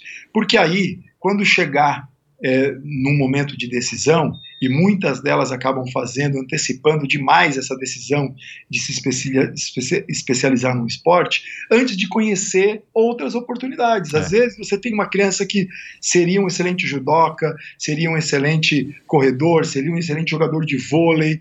E nós temos algumas experiências interessantes, né? A Hortência, se eu não me engano, a história dela como atleta, ela praticou muitos outros esportes antes de fato ir para o basquete, uhum. né? É, o, próprio Joaquim Cruz, é, é, o Joaquim Cruz ele foi um jogador de basquete que não gostava de correr, que a, o Legal. sonho dele era basquete, mas ele, ele, ele conquistou a medalha olímpica no atletismo. Então, assim, essa falta talvez de oportunidade de conhecer outros esportes e a gente tem uma cultura tão é, enraizada no futebol e eu acho que acaba dificultando um pouquinho isso. Claro. A gente deveria pensar é, um pouquinho macro, sabe? Uhum. Nessa fase em que as crianças estão aptas, sedentas de movimento, é. né, de ter experiências, entendeu? É. É, não, a, su a, sua visão é, é interessante e, e, faz total sentido. E depois a gente cai num outro problema, a gente não vai enveredar nele por a, é, agora, porque não, não, enfim, a gente já discutiu isso algumas vezes, quem sabe se sobrar tempo no final, mas aí depois a gente esbarra naquele, naquele outra questão, né, que é o final da linha, assim, por que que os garotos querem ser jogadores de futebol? Porque eles veem os ídolos deles, né, constantemente, claro, muito estimulados pelos pais no primeiro momento, né, normalmente pela figura paterna, Aí o cara vê, né? Um Neymar, um Cristiano Ronaldo, enfim, eu não entendo quase nada de futebol, não sei falar muito jogadores, mas é, a gente não tem ídolos, né? Se você perguntar para um pai normal qualquer aí, qual é o melhor corredor, a melhor maratonista brasileira, qual é o campeão de judô, talvez de vôlei, alguns saibam, mas enfim, aí não cria aquela história da criança querer ser. Por que, que ele vai ser um corredor? Se ele tem a figura do Neymar como sendo o grande ídolo dele, né? Então tudo isso gera uma coisa, um, um círculo que na verdade não se retroalimenta e aí a gente acaba no mais ou menos onde a gente está hoje. Agora voltando à, à história do recrutamento para a gente encerrar esse assunto, eu, eu, você estava falando e eu, e eu me lembrei aqui de, um, de uma coisa. Queria saber a tua opinião. Normalmente, o atletismo de alto rendimento ele é composto por pessoas de origem bastante humilde. Pela sua experiência, é, os desafios impostos pela vida dessas pessoas, né, as dificuldades e tudo mais, né, a Maria Zeferina Baldaia, né, uma, uma pessoa que tem uma, uma história dessa, a própria Adriana, a própria Andréia, né, que já passaram por aqui, que são atletas suas. É, você acha que é, são um ingrediente que pesa, que conta positivamente na construção de um atleta? Excelente pergunta. Certamente sim. Pelo menos para a modalidade atletismo. atletismo é, e para algumas modalidades que têm uma similaridade, faz toda a diferença, porque é, o nível competitivo ele é tão alto né, em algumas provas, e o desconforto, a dor, ela é, ela é, é de uma intensidade tamanha que se a pessoa não tiver uma motivação, uma razão muito forte para estar tá ali e suportar aquele momento de dor e desconforto, ela vai sucumbir. E essas pessoas, a história delas, né, principalmente na infância, falta de comida, trabalhar na roça, é, para elas, o, o limiar de desconforto é tão alto, mas é tão alto, que elas conseguem transcender isso. Então, isso faz diferença sim. Às vezes a gente pega atletas de, de potencial muito grande, talento, de qualidade genética, inclusive, muito grande, é, só que essas pessoas, é, por alguma razão, elas sucumbem. Né? Elas não conseguem suportar, é, ultrapassar aquele limiar de desconforto. A história de vida faz, sim, diferença. Quando a, o atleta sabe usar a favor dele. Claro. Porque tem muito atleta que usa isso como uma bengala. Isso. Entendeu? É. E aí não é legal. Uhum. E você, e como treinador, você tem que identificar e corrigir isso, sim. Bacana.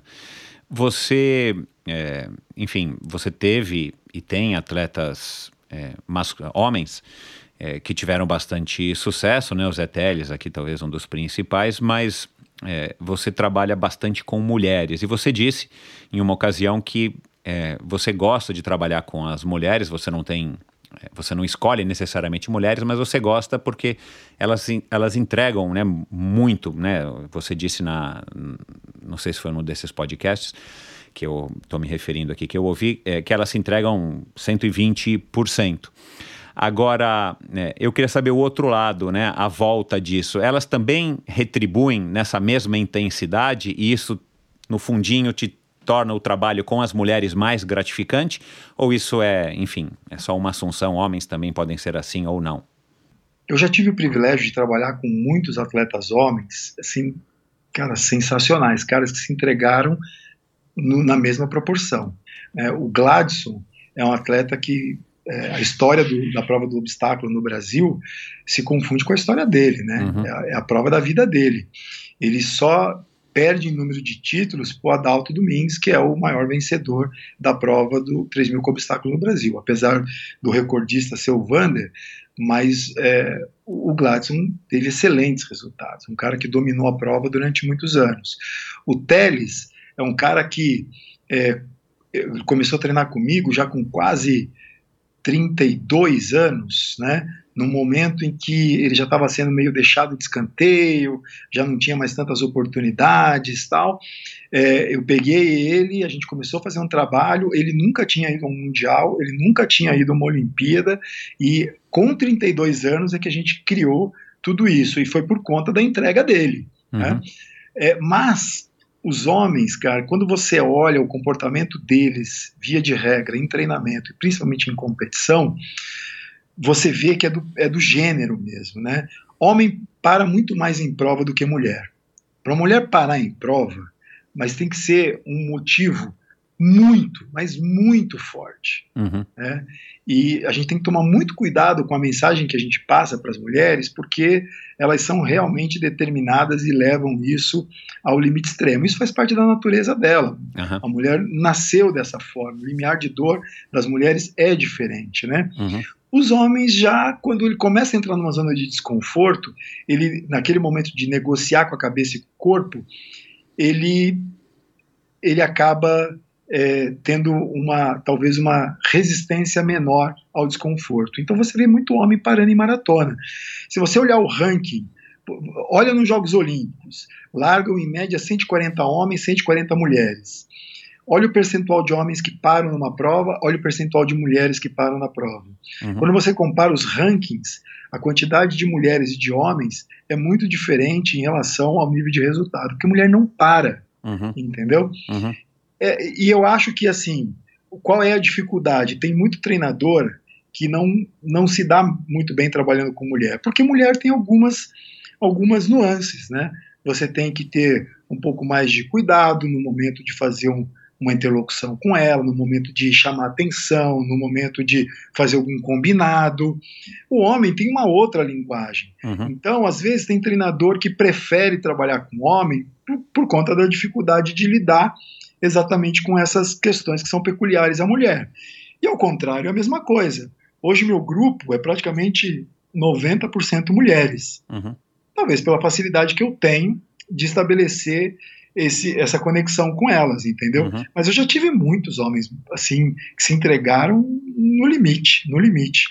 Então eu gosto disso.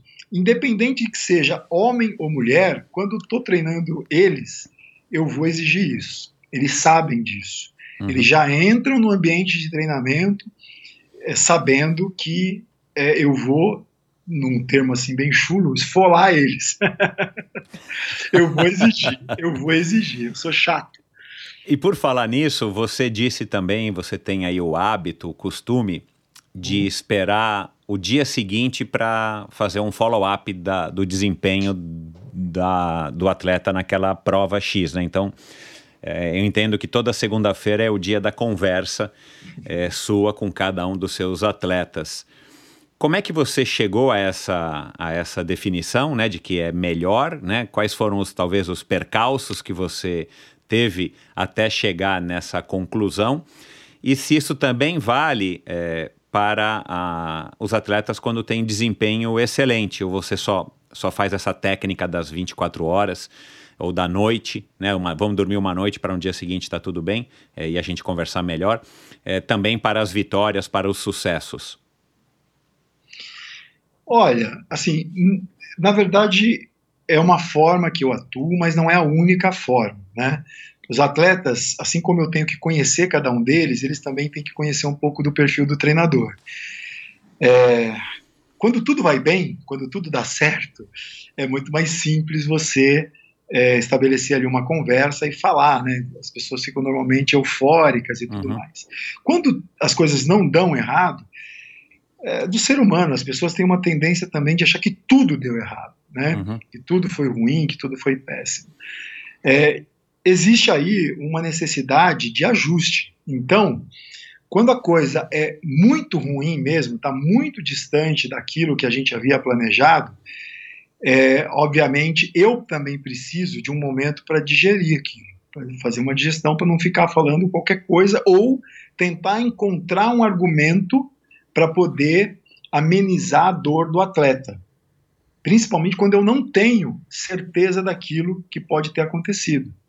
Então, eu não gosto de ficar simplesmente é, colocando é, motivos ou buscando razões para agradar os atletas. Não, eles sabem que eu sou meticuloso, gosto de estudar, a gente vai falar de ritmo, vou no detalhe, é, coloco a, o ritmo deles em planilhas de Excel, faço gráficos de comportamento, comparo uma prova com outra prova, eu faço essas coisas todas, né? Então, eu, às vezes, eu preciso desse tempo de gestão. É, com alguns atletas, eu prefiro, e a gente já combina, que dependendo do que acontecer, a gente só vai conversar no, conversar no dia seguinte. Uhum. Dependendo do, que, do, do grau da, da, coisa, a gente pode conversar no mesmo dia. O fato é, Michel, o esporte ele é muito é, linkado nas emoções.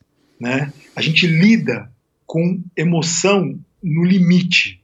E quando a gente lida com emoção no limite, a gente tem que tomar muito cuidado para não errar também no que diz e da forma com que a gente age, porque você machuca, você pode deixar ali marcas e para você reverter isso depois é complicado.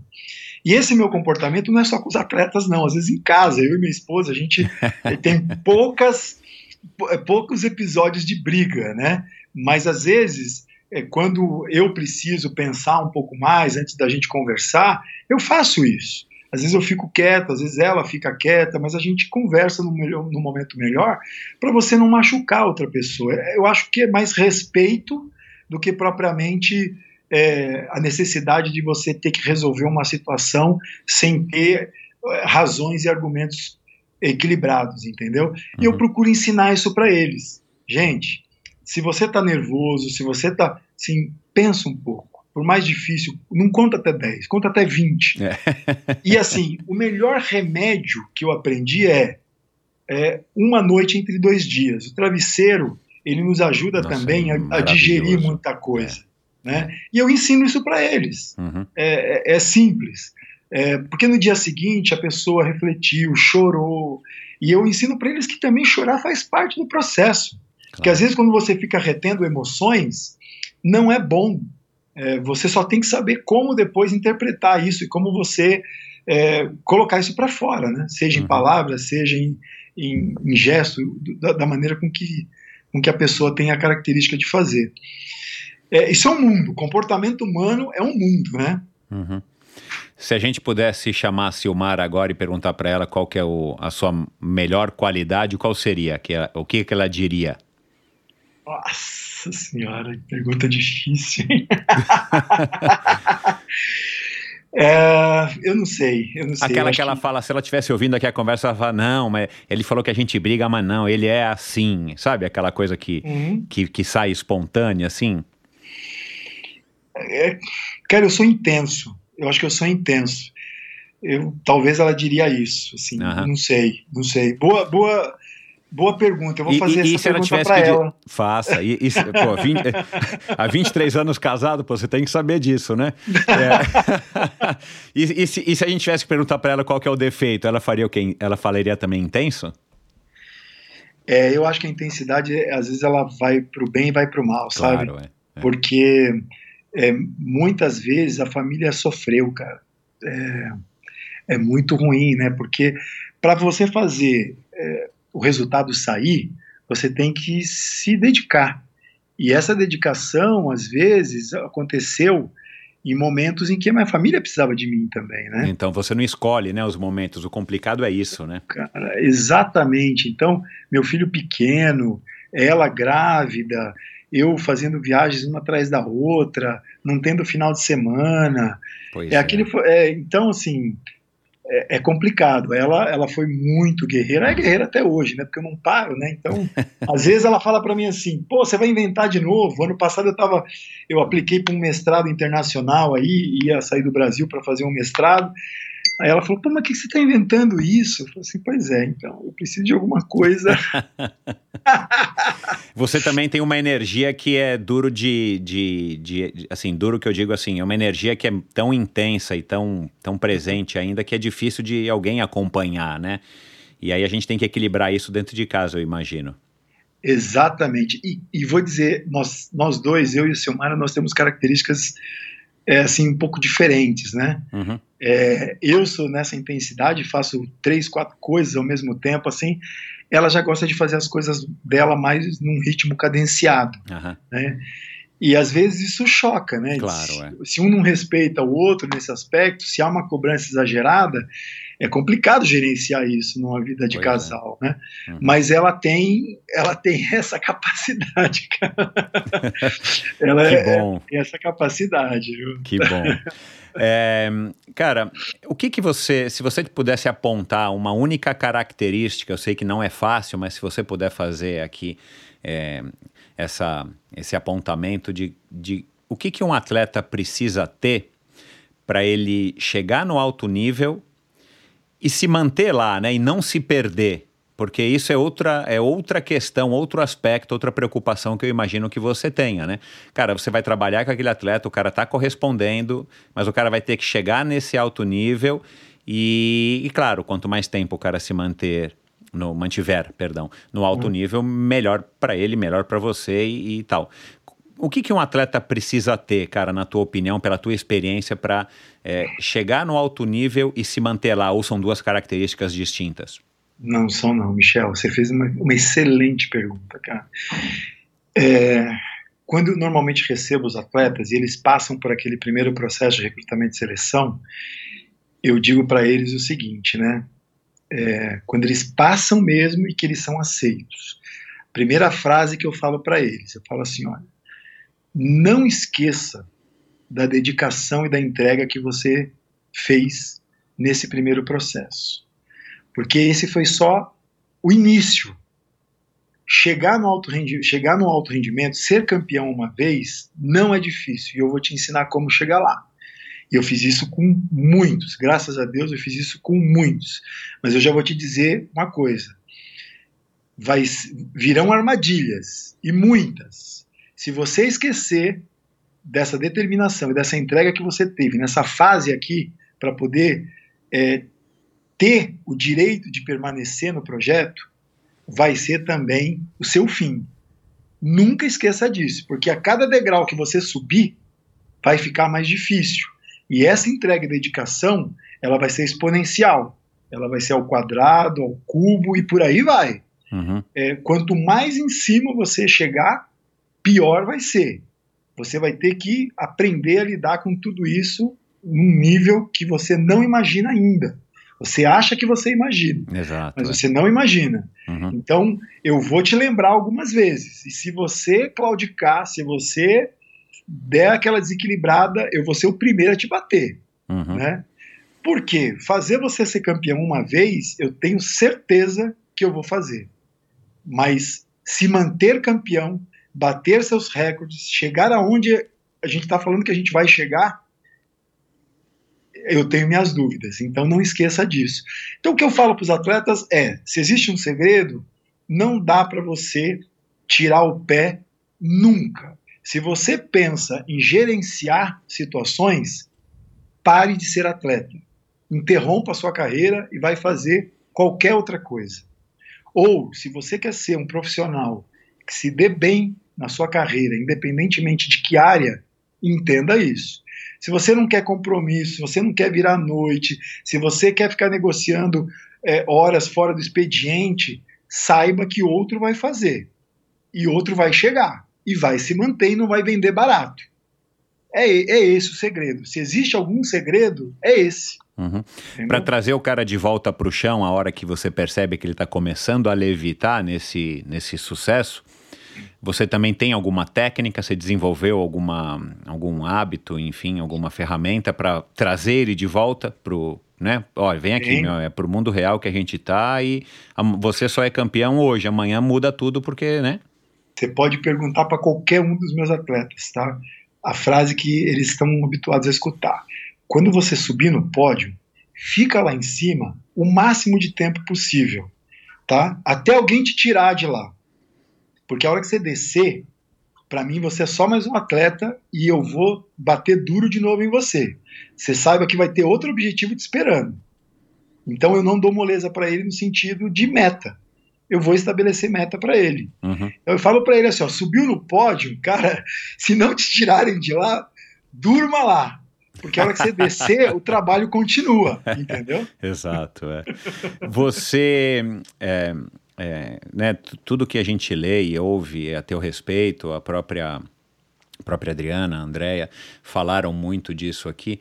É, você ensina muito, né? Você está dizendo isso aqui hoje, você gosta, né? Você faz questão e você se enxerga nesse papel que eu acho que é que que, que, que tá correto, mas e a volta disso, assim, o que que, o que que você poderia dizer que nessa carreira tão longeva você é, aprendeu, assim, o que que você poderia destacar, talvez um ou dois exemplos do que que você aprendeu com essas pessoas? Porque, claro, você está numa posição, é, não sei se hierárquica é a melhor palavra para dizer, mas você está numa posição de que as pessoas te procuram para aprender porque você é um técnico, né? Você é uma pessoa que está especializada, na, no caso aqui, no, no, no treinamento desportivo de alto rendimento e também né, para saúde, enfim. Ahn, mas você também aprende nesse lido com as pessoas e, e passam e passaram por você, desde o CAD, inúmeras pessoas. O que, que você poderia dizer que mais impactou a tua vida ou que são ensinamentos que de repente você lembra assim, tipo, olha, teve uma vez aquele atleta que ele pode até não ter sido né, um grande destaque na, no, teu currículo como, como desempenho de atleta, mas ele te ensinou uma lição que você carrega até hoje e que você repassa isso de novo para os próximos atletas que você treina. Puxa, pergunta profunda. Eu, eu aprendo com eles sempre. Acho que todos os dias eu também procuro fazer uma reflexão para poder ter o meu exercício de, de aprendizado, né? O que eles me ensinam todos os dias, que eles acreditam nos sonhos, né? Eles, eles trazem sonhos e eles acreditam em mim como uma ferramenta de fazer aquilo se tornar realidade. E não tem limite. É muito Uhum. engraçado isso, Michel, porque não tem limite. Às vezes eu tenho até que modular um pouquinho isso para que para que a gente consiga, sabe, é, fazer isso acontecer de fato na prática, né? É, mas assim, cara, foram tantas histórias de superação. Eu acho que o que mais me faz brilhar os olhos são quando eles atingem a- o sonho deles. Né? É, estar presente ali com eles, comungar daquele momento, e eu procuro é, nunca estar à frente na vitrine. Eu procuro deixar eles brilharem, entendeu? Eu aprendi, talvez, isso, a humildade de, de saber o meu, o meu papel e o meu momento em relação a tudo isso. Eu sou uma ferramenta, eu não sou o principal. Eles são as estrelas da, da, do espetáculo, da competição. Então, é, isso é muito legal. Isso, sabe, me motiva a fazer novos campeões. Quando eles atingem resultados, e aí, assim, a, talvez eu vou trazer um exemplo para você aqui mais recente. A Grazi, essa menina que ficou três anos aí, ela vem de uma história, cara, assim, a história de vida delas dela é uma coisa louca, louca, assim, sabe? É daquelas que tinha tudo para ir para um outro caminho na vida. E ela escolheu o caminho do esporte e ela está vencendo. Ela é super jovem ainda, né? ela tem 22 e completar 23 anos. E em 2019, na São Silvestre 2019, ela foi a melhor brasileira na São Silvestre. E ela não tinha ideia do tamanho do, do impacto que causaria esse resultado na vida dela. Né? É... E naquele momento pós-corrida, foi muito interessante porque ela se viu rodeada de jornalistas perguntando a origem dela, ninguém conhecia ela e tal, e a gente sabia do potencial dela e que ela poderia fazer aquilo. E ela foi para a coletiva de imprensa no anfiteatro do, do prédio da Gazeta ali, muito grande, um, um teatro super é, um monte de gente, imprensa internacional, imprensa internacional, e ela não sabia nem como se comportar na simplicidade Tinha 20 dela. anos na época também, né? Além de. Então, cara, muito louco isso, sabe? É, e aí, cara, eu vendo tudo aquilo acontecer, me deu uma satisfação tão grande, porque ela, uma, uma menina tão inocente ainda, tão despreparada, mas ao mesmo tempo é, corajosa de ter feito aquilo que era para ter sido feito na prova e depois ali que era um momento de, de falar dela, falar da vida, ela não sabia nem articular direito as frases, porque ela não estava preparada para aquela situação, né? Por mais que eu tenha falado, por mais que ela tenha visto as amigas de treino sempre dando entrevista e tudo mais, ela não sabia nem É, muito bem. É claro. Então, cara, isso é demais. Essa simplicidade deles é que me toca o tempo inteiro, Uhum, sabe? uhum. É, e acho isso muito bacana se eu, toda vez que, que eu consigo replicar isso. Uhum. É, é muito legal. Cara, você consegue citar, né? E você é um cara que tem um olhar atento a. né, já deu para perceber, né? Você é um cara que está ligado em, em- em tudo, até por conta dessa tua hum, pluralidade em- em- de, atuação, de atuação. É, quais as principais diferenças que você poderia citar, se é que existem, é, em, em- em- ter sido um técnico, ah, sei lá, acho que tua carreira como, como treinador de atleta de alta performance tem o quê? Uns 15, 17 anos, mais ou menos, né? Foi por volta de 2000 e... pouquinho- 4, como- 2005, é, 2004. Ahn, então, a hora que você começou, né, é, o, o- qual que era a função de um técnico naquela época, dentro da tua visão? É, há mais ou menos uns 10 anos, né, vamos dizer aí 2010, 2012, por aí, e hoje, né, nós estamos em 2021, houve mudanças significativas que impactaram é, diretamente o, né, no, no- no seu entendimento, até no exercício da profissão. E por que, que eu estou perguntando isso? Só para contextualizar. Cara, o mundo mudou bastante. Né? Nós somos. É, nó- nós, digo eu e você aqui, per- por, por conta de sermos da mesma idade, a gente viveu isso, né? Da época do Telex ali, da, da Poli Brasil, época do Pager, né? Quando você tinha que depois lá, né? Vai lá na, na- no boliche do clube para ligar, porque te passaram um Pager, que você tinha que ir no orelhão, no orelhão do boliche, e, e é o mundo passando, né? Por todos os outros avanços, e a gente chegou no mundo que a gente está hoje, né, cara? Então, assim, isso impactou de alguma maneira, a, a- claro que impactou todos nós, por isso que eu estou perguntando, inclusive os atletas, é, mas impactou diretamente no exercício da profissão de treinador? Você consegue dizer isso? Consigo sim. É, eu me lembro bem em 2004, quando eu comecei ali a minha trajetória como treinador, eu já conhecia um- alguns treinadores, né, al- alguns muitos treinadores da comunidade de atletismo, mas uma coisa é conhecer e você ser visto como um atleta, né, ou uma pessoa que ainda está ali, o estagiário do negócio, porque eu estava começando, né, como treinador de alto rendimento. A outra é quando você começa a incomodar porque você está buscando seu lugar ao sol, né? E eu me lembro de algumas frases de treinadores assim que eu chegava é, nos ambientes de competição e tal, os caras acham, ah, ainda é um, é um galinho ainda, está começando, né? Às vezes um atleta meu chegava ali na posição entre os 10, aí tinha aquelas brincadeiras, ah, tá bom, né, você tá começando e tal. E eu sempre falava, falava assim, gente, vocês não sabem o tamanho da encrenca que vocês estão fazendo, vocês estão deixando um cara que é ambicioso, eu sou ambicioso. E, e ali eu fui, eu fui aprendendo a, a, sobreviver dentro de uma comunidade que é fechada, né?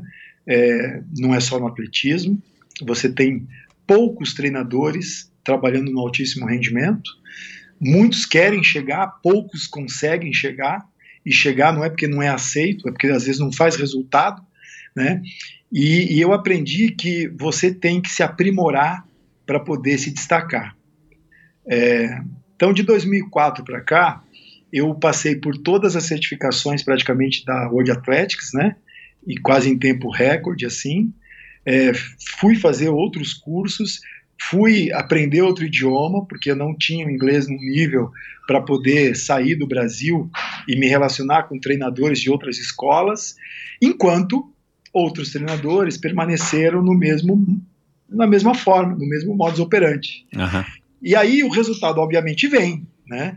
E quando eu tive meu primeiro atleta, e eu tinha feito um planejamento para ter um atleta no PAN de 2007. Em 2004 eu já tinha feito um planejamento para ter um atleta em 2007 no PAN do, do Rio.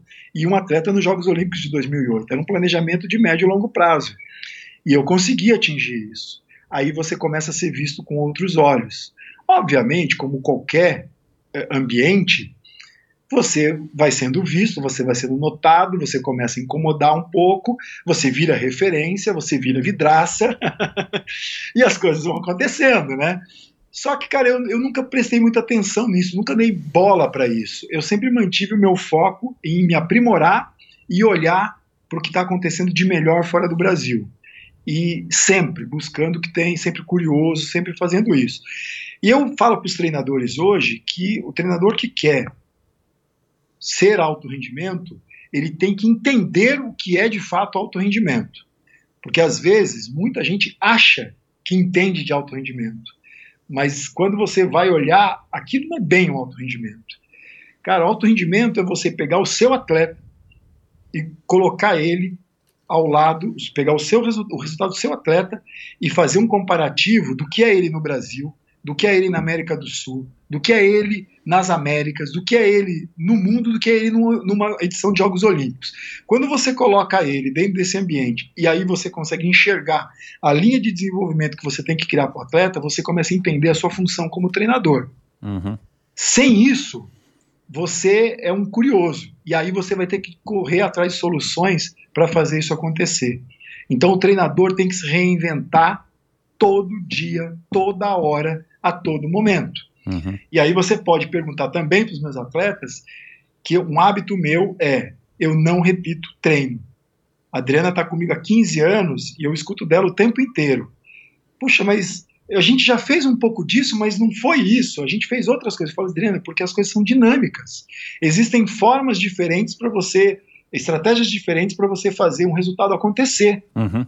Né? E eu procuro fazer com que eles entendam isso. Né? Uhum. E os treinadores deveriam entender isso também. Uhum. Porque às vezes uma metodologia é montada e a pessoa acha que aquilo vai resolver todos os problemas e que os uhum. atletas têm que se adaptar à sua metodologia. E eu acho, eu já acredito que seja de outra forma. Você tem uma linha de trabalho, mas existem nuances, existem diferenças que você tem sim que adaptar para o atleta que você tem na mão, né? Porque ele é um desafio. É isso. E nesse mesmo, nessa mesma seara, o, o ouvinte e apoiador Fabrício, Fabrício Ábido, lá do Sul, é, ele, ele quer saber assim, nos últimos, né, enfim, nos últimos anos, aí não dá para dizer é, quanto tempo, mas quais foram as principais mudanças que houve na abordagem do treinamento em si? E aí ele falou assim, se você puder ser específico, né, mudanças na proporção entre intensidade e volume, ou crenças que se tinha, né, de que tinha que se trabalhar é, volume e depois, né, estamos falando aqui do, do, do, da, do treinamento para maratona ou para meia maratona, né, é, tipos de treino, novos treinos que surgiram, é, mudanças na periodização, enfim, se você puder ser específico. Tá.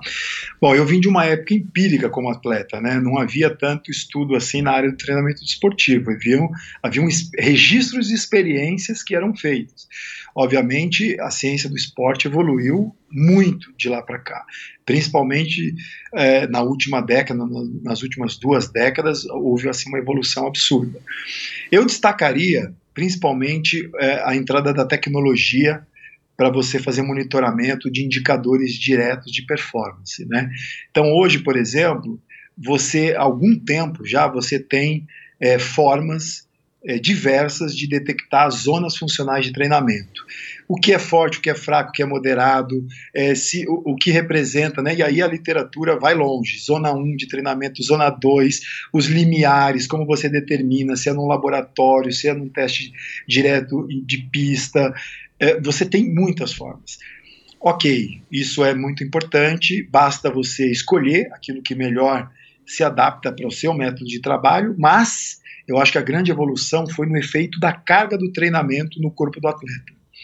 É, o estudo da carga do treinamento, o reflexo dessa carga interna, é que, que modula bastante o próximo estímulo que você vai dar para o atleta. Eu, particularmente, uso é, protocolos é, é, psicobiológicos que a gente chama para a gente detectar estado de humor do atleta, né? É aquela coisa assim, Michel, você está chegando agora para treinar, e aí, cara, como é que você está? Quando você responde para mim, Cláudio, tô bem, eu, eu, transformar isso num algoritmo, entendeu? Existe é, várias escalas hoje na literatura que você pode utilizar isso, padrão ouro, inclusive, para fazer é, prospecção de, de paper, de estudo científico. É, eu tenho a minha. Eu falo assim, Adriana, como você está hoje? Ela, ela fala assim, 5. Eu já sei, de, numa escala de 0 a 10, aquilo que ela tá, que eu estou querendo saber, o quanto aquilo reflete. Mas isso não resolve todo o problema, mas isso é prático. É, eu, eu, uso, por exemplo, a variabilidade da frequência cardíaca, que é um espaço de tempo entre dois batimentos, entre duas ondas, né? Para você ver, isso é um espaço que dá uma unidade em milissegundos e, e ele dá o balanço autônomo do nosso corpo, né, nosso sistema vagal. É, quando o atleta ele está muito sobrecarregado fisiologicamente, esse espaço tem uma tendência de ser menor, ele está mais estressado. Quando ele está em estado de equilíbrio, esse estado, esse intervalo tem um comportamento, ou quando ele está recuperado, quando ele é, é, recuperou bem de um estímulo anterior, ele está com esse espaço em milissegundos maior. Então, esse, esse comportamento de, de, de, desse balanço autônomo do nosso corpo diz o reflexo também da carga de treinamento. Mas você pode fazer isso também através de coleta de indicadores bioquímicos, o uhum. cortisol, CPK, depende da quantidade de recurso financeiro que você tem para poder fazer. Cláudio, qual que é o melhor? Cara, não tem o melhor. Eu trabalhei com, com coleta de lactato quase sete anos da minha vida onde eu tinha o apoio da Roche Diagnóstica, eu tinha os lactímetros portáteis, ah, eu recebia legal. as fitas e eu desenvolvi um protocolo onde eu desenvolvi, onde eu extraía as zonas de treinamento do meu atleta, não só na cinética de produção, mas também na cinética de remoção do lactato, que eu media o estado de treinamento pela cinética de remoção de lactato. É, enfim, eu fiz várias experiências com diversos com diversas ferramentas de monitoramento, mas é, a, a ciência avançou muito é, em estudar um pouco mais do reflexo da carga de treinamento no corpo dos atletas. Eu já estive presente no Japão algumas vezes, eu vi a escola japonesa, conheço muitos treinadores japoneses, são os que trabalham com maior volume de treinamento, chegam a trabalhar com 300 km por semana para mulheres maratonistas. Já estive também no Quênia, conheço treinadores etíopes é, que trabalham com volume relativamente alto também Fiquei na Espanha quase dois anos, ali em Madrid, no centro de alto rendimento, conhecendo um pouco da escola espanhola, é, que tem, tiveram bons maratonistas. Conheço treinadores americanos também, treinadores sul-americanos e muitos brasileiros. O Adalto, o Ricardo, Edilberto, Clodoaldo. A gente troca sempre muita figurinha, ou trocou durante muitos anos. Não, não, tem, não tem uma receita de bolo. Uhum. Tem ali uma linha de comportamento, né? Uhum. Mas hoje em dia está muito versátil isso tudo. Uhum. Então, acho que a tecnologia no controle da carga talvez tenha sido o grande pulo do gato nos últimos tempos. Bacana. Você falou novamente de, de Adriana, e agora a gente já está caminhando aqui para a reta final da nossa, da nossa conversa. Eu quero colocar aqui esse, esse áudio para você é, falar um pouquinho. Olá, Michel. Oi, Cláudio. Bom, o Cláudio é uma pessoa iluminada, né? Que evolui todos os dias em tudo que ele faz. E ele faz as pessoas que estão à sua volta crescer também. Então, ele sempre foi muito estudioso. Quando criança, ele até levava a bronca da mãe dele, né? E falava: menino, larga um pouco desses livros, vai brincar um pouco. E sempre foi assim desde muito pequeno. E tudo que ele conquistou e construiu até hoje não foi por sorte, foi porque ele batalhou, foi porque ele estudou e se dedicou muito.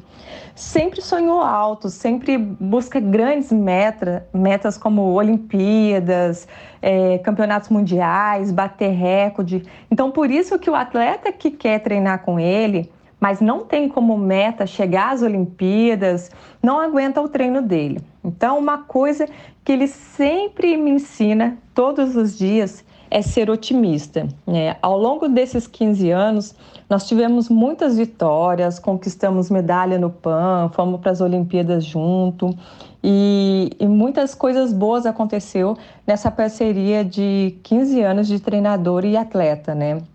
E sempre que eu desanimava, ele falava para mim: "Olha, não adianta a gente ficar reclamando e focar no problema. A gente precisa concentrar energia para buscar soluções e resolver esses problemas. Então, sempre que ele me pegava reclamando, choramingando, ele falava: Já chorou? Já chorou? Então tá bom, agora pega e vai treinar. Então, ele sempre me tirava da zona de conforto. E foi por isso que tudo que sou hoje, por tudo que eu conquistei, né, e, e por tudo que, que ele me ensinou, eu devo muito a ele que não deixou eu desistir.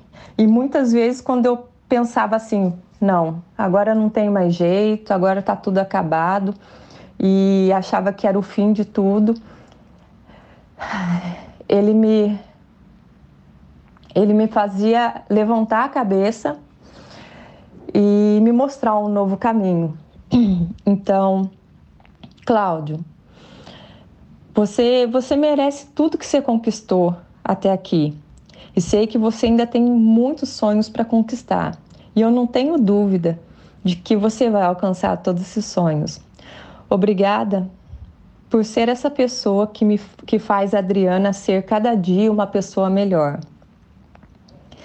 E, Michel, parabéns pelo programa e aproveite bastante esse momento ao lado dessa pessoa aí que, para mim, é um mestre, tá bom? Abraço para vocês dois e abraço para todos que estão ouvindo esse podcast. Tchau, tchau. Tô aproveitando, viu, Adriana? Claro que eu tô, já disse para ela, né? Mas eu tô aproveitando e tô aproveitando muito. É, é Cláudio, é, isso que a Adriana falou, cara, é, é, é, tão legal e deve ser tão gratificante, né, cara, para você. Queria que você falasse um pouco disso antes da gente entrar numa, num, num outro detalhezinho aqui do que ela falou.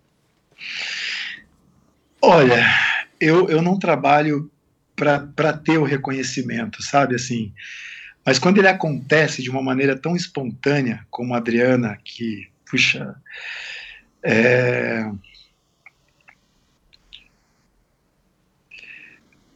é muito legal, Michel. Nossa, cara, é difícil até encontrar palavras para isso, sabe?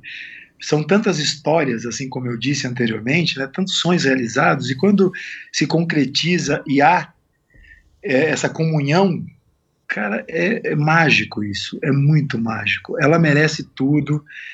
tudo de melhor, tudo que aconteceu, tudo que ela conquistou, assim como os outros atletas também vêm conquistando.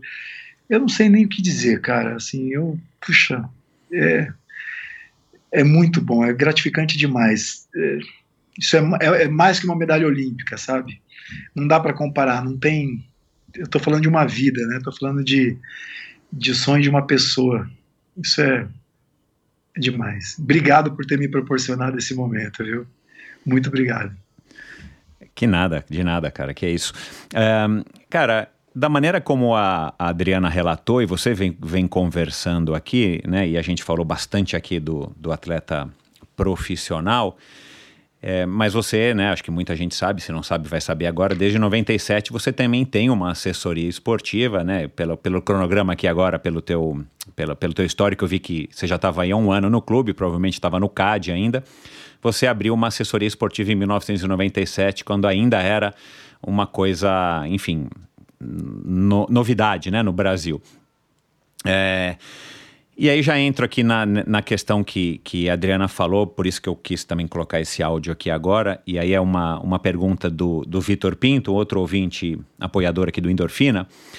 É, co como é que você enxerga a vida dos amadores né, que você trabalha com amadores também. Aliás, aquele teu processo de recrutamento só vale para os profissionais, né? O amador que está nos ouvindo e quer treinar com você, ele não vai precisar ficar três anos, né, provando para você que merece, né? Vamos deixar bem claro isso, né, Claudio? É, é verdade, Michel. Senão estaria, estaria amor, não teria leitinho para as crianças, né? É. Enfim, é, cara. E aí o Vitor, seguindo aqui de novo a, a pergunta do Vitor, os amadores querem ter hoje em dia uma performance de profissionais, né? E você já falou, inclusive, disso em outras ocasiões, é, muitas vezes, infelizmente, se dopando, né? É, e os técnicos passam muitas vezes para esses atletas que querem ter performance, vamos dizer assim, comparadas, talvez você pode dizer se, se dá para comparar, de atletas profissionais, é, passam treinos para os amadores como se eles fossem profissionais também. Aí o técnico acaba entrando nesses, né, nessa coisa assim, o cara vê que o, que o, que o cara quer cada vez mais e o, e o treinador, de, de alguma maneira, acaba. É, é, enfim, né, entrando nessa onda, nessa vibe. E ele cita, cara, ele já viu planilhas de treino é, de 24 horas semanais para treinar, por exemplo, para um Ironman. E a gente sabe que né, são três modalidades e o volume acaba tendo que ser muito grande, né? É, e que ele acha que é surreal, e é de fato surreal, para alguém que tem uma vida paralela à vida de atleta, né? Ou a vida, né, o lado atlético. O cara ganha dinheiro fazendo outra coisa, o cara tem família, o cara tem todos os outros aspectos, né? Como é que você enxerga é, é, essa, essa, essa questão do atleta? hoje em dia amador, muitas vezes querer ter um desempenho e eventualmente se cobrar como se fosse um profissional, e aí, do outro lado, os professores, os treinadores, os técnicos é, entrando nessa onda e passando planilhas né, praticamente incumpríveis, né, não dá para o cara cumprir, não sei se existe essa palavra, é, para atender também essa demanda para agradar ao cliente. É, esse é um tema interessante, Michel, porque assim, o, os princípios do treinamento, os princípios que regem o treinamento são os mesmos, né, cara? Eu até já disse isso em outras ocasiões. O, o, que, o que é importante que a gente tenha em mente é que como você modula isso, é, obviamente vai depender da pessoa com que você está lidando.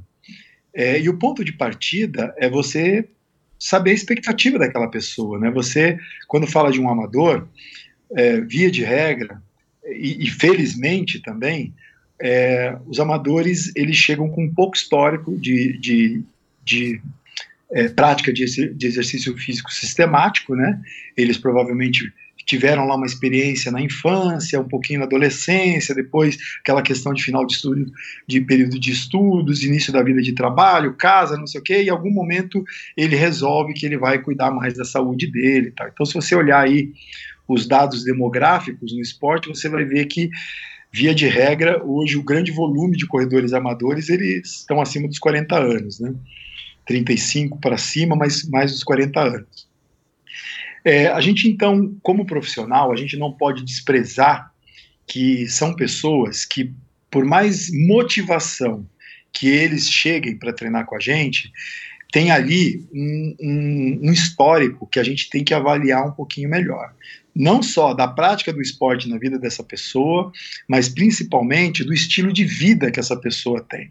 Se essa pessoa é, tem uma carga de trabalho muito grande, se essa pessoa tem uma organização familiar que permite ela se dedicar mais, se ela tem algum vício que pode, de repente, algum hábito né, ligado a, a cigarro, a bebida, a noites que não dorme, dependendo da profissão da pessoa, se viaja muito. Então, é, o, o meu recrutamento e seleção para os amadores é tentar conhecer um pouco melhor. E, e esse momento acontece na anamnese.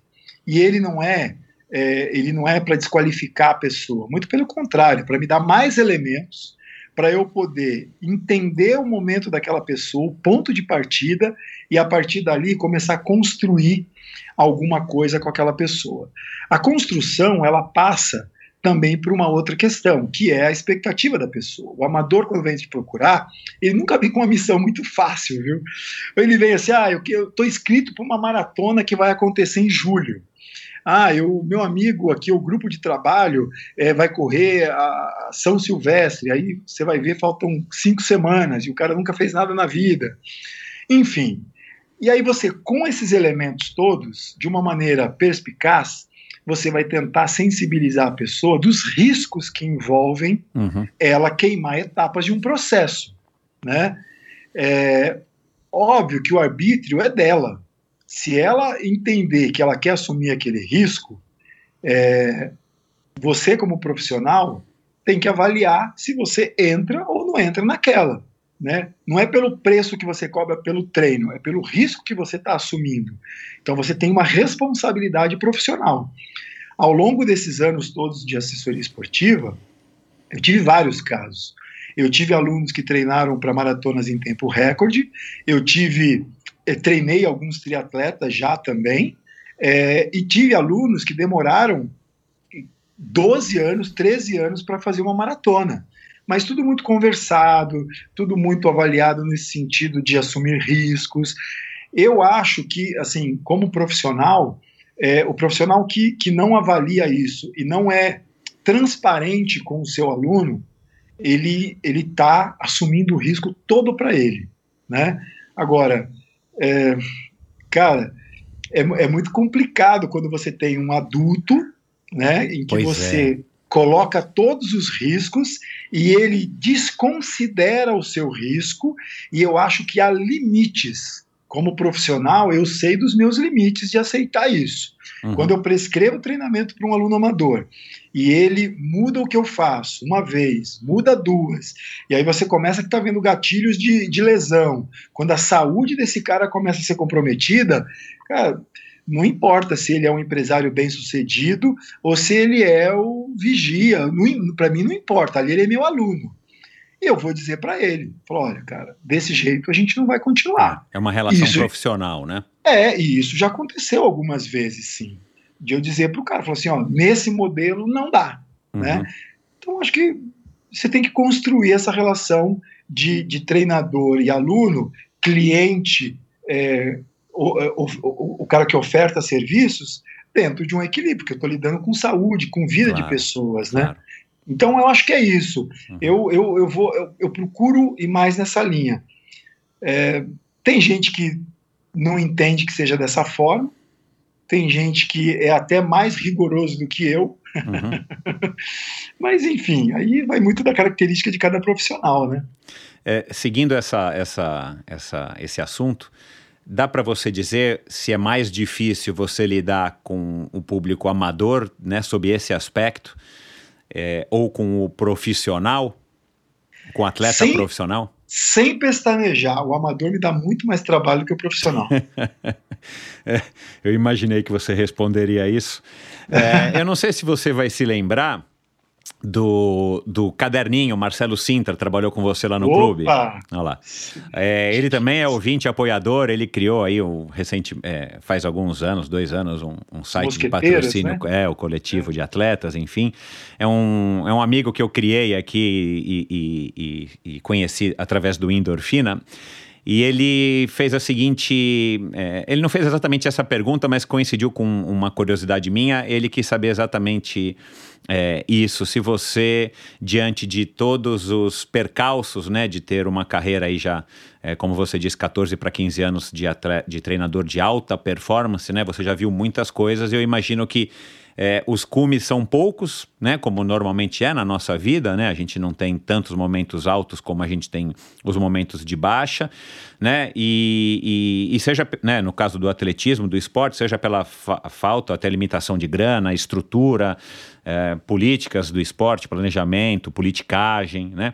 É, muitas vezes os, o progresso né, do, do, do, do, desempenho dos atletas são muito mais lentos do que deveriam ser e tudo mais. Agora a gente vive esse, esse, essa fase de incerteza, né, cara? Era para ter jogos no ano passado, agora vai, vão ter nesse ano, quiçá tenham, né? É, cara, como é que você se mantém motivado, né, Cláudio, depois de de, de, de, de, tantos altos e baixos, de uma carreira assim, você se considera mais um, um sonhador, um idealista? Você é um visionário que tá, que sabe que vai chegar lá ao ápice da tua carreira, que eu imagino que seja uma medalha olímpica daqui a poucos meses ou daqui a cinco anos, enfim, quatro, três anos, né? Porque a Olimpíada próxima de Paris vai ser daqui a três. É, como é que você é, se diagnostica? é, é essa é uma reflexão que eu procuro fazer sempre é, ao final de cada grande bloco de planejamento que eu faço é, para minha carreira, né? Como eu trabalho com, com várias atividades, eu não, eu não me dedico só a treinador de alto rendimento. No momento em que eu faço essa reflexão, Michel, eu tenho que fazer o balanço de tudo, né? Claro. É, incluindo a minha família também. Uhum. Então, é, o, o, hoje, o que, que eu penso? eu já descobri o caminho para os Jogos Olímpicos, né? É, foi o que eu falei. O, o que eu falo para os meus atletas, eu exercito também. Che treinador que chegou a levar atleta para uma Olimpíada, a gente tem vários. Treinador que chegou a levar para duas, a gente tem alguns. Treinador que levou para três, a gente tem poucos. Treinador que vai levar para quatro, menos ainda. Então, enquanto houver espaço para eu enxergar desafios, eu vou continuar. Ir para a Olimpíada, para mim, já não é mais uma, uma motivação suficiente, é quase que uma obrigação. Né? Eu quero a medalha, eu, eu tenho o sonho da medalha olímpica. É, eu me vejo ainda com energia e conhecimento e, e oportunidades de fazer isso de fato acontecer. E para isso acontecer, existe uma série de questões que devem convergir. Eu tenho que ter o atleta na mão, a, performance tem que estar redondinha, as coisas todas têm que acontecer. E, e isso não acontece da noite para o dia. Às vezes Deus bate na, na, na, nossa cabeça com aquela varinha uma vez só, né? Hoje é o seu dia, meu filho. Então, só que para isso acontecer, eu tenho que estar tá lá, eu tenho que estar tá lá brigando. Não posso simplesmente estar tá lá, eu tenho que estar tá lá disputando, porque senão cara, nada acontece num passe de mágicas. A gente sabe que, que isso é, é utopia. Então, enquanto houver essa possibilidade, esses desafios, eu me mantenho motivado. Mas como eu sei que Olimpíada é uma coisa muito séria, ao final de cada ciclo olímpico, eu sempre faço uma reflexão. Se eu tenho energia para partir para mais um ciclo olímpico, né? É, eu tenho energia para ir para Tóquio, que já era combinado comigo mesmo, e até 2024. Depois, eu sinceramente não sei. Não sabe. Né? Sinceramente, eu não sei. Eu não, eu não consigo pensar ainda em 2028. Uhum. Né? É, porque eu acho que é necessário fazer essa reflexão. Porque eu não quero simplesmente ficar replicando um modo só para ir lá e não sei o que. Eu já fui, eu já conheço a Vila Olímpica, já fui para provas diferentes, já conheço muita gente. Não, não é só isso que me motiva. Claro. Eu quero estar tá lá disputando, eu quero estar tá lá fazendo, é, assim como a Adriana bateu o recorde brasileiro, bateu o recorde sul-americano, e a gente escreveu história em todas as vezes, é isso que me motiva, né? Uhum. É isso que me motiva. Legal. Tá? Para a gente terminar, eu quero fazer aqui é, quatro ou cinco perguntinhas para você responder com a, com a, enfim, com a primeira coisa que ele vier à cabeça. Uhum. E aí a gente encerra esse bate-papo. Tá. É, e aí já começo com uma pergunta do ouvinte Marcos Mangela do Rio. É, a gente vai ter competições, é, enfim, como né, as Olimpíadas é, e talvez outras provas de corrida de rua grandes no mundo, é, triatlons ele também cita, ele também é um triatleta. Você acha que a gente vai ter esse ano e quando, na tua visão aí dentro né, da tua experiência, você é um cara que está ligado ao Comitê Olímpico brasileiro e tudo mais, você acha que a gente tem quando isso numa situação pelo menos mais ou menos de, de equilíbrio com o mundo, né? Olha, Michel, uma das minhas tarefas, uma das minhas atribuições semanais é, é fazer follow-up é, desse tema, cara, no mundo, nos quatro cantos. Essa semana eu fiz, eu conversei com, com o Júri, que é, um, que é um, um manager na Europa, na verdade ele é organizador, diretor técnico da Maratona de Hamburgo, de Viena, mas ele trabalha na maior agência de atletas do mundo, que é a Global Sports. Uhum. É, conversei com, com o pessoal do Japão, conversei com o Antônio Serrano da Espanha, conversei com os Estados Unidos com a própria Joaquim Cruz, conversei com os caras da América do Sul, todo mundo está no mesmo barco, tá? É, o ano passado eu viajei para duas provas internacionais. Né? Eu fui para o Mundial de Meia Maratona na Polônia, em que estava a alta cúpula lá da World Athletics, inclusive o Sebastian Coe estava lá. Nós tivemos uma conversa, é, primeiro virtual e depois presencial, lá com todos, com, com, um grupo grande de treinadores do mundo, onde já havia se desenhado um protocolo de retomada e, é, das competições, né? inicialmente restrita para atletas de elite e depois no modelo é, é, diferenciado com um grupo menor de amadores. Ocorre que aconteceu a segunda onda e tudo foi recombinado. Hoje, o que, que acontece? Tudo que havia sido planejado caiu, tá? As poucas provas que estavam sendo planejadas na Europa, é, o Japão fechou as fronteiras, a América do Sul aqui muitos países também fecharam fronteira para brasileiros, Estados Unidos. Então, hoje, as provas estão acontecendo de uma forma regionalizada. Só atletas residentes ou estrangeiros residentes. Né? So, so, é assim que está acontecendo. É, eu tenho um grande amigo, Hugo Souza, que é um, um, o dono da HMS Sports em Portugal, e ele, ele tem lá mais de 20 provas que ele faz de triatlon também, de corridas de rua, não só em Portugal, mas Espanha, Áustria, fez em vários lugares, e tenho conversado com ele também. O triatlon tá começando, estava começando a voltar, porque Portugal fechou de novo em lockdown, é. né? E voltou agora, tinha voltado a, a, fazer por baterias menores, num esquema lá super controlado, né? Uhum.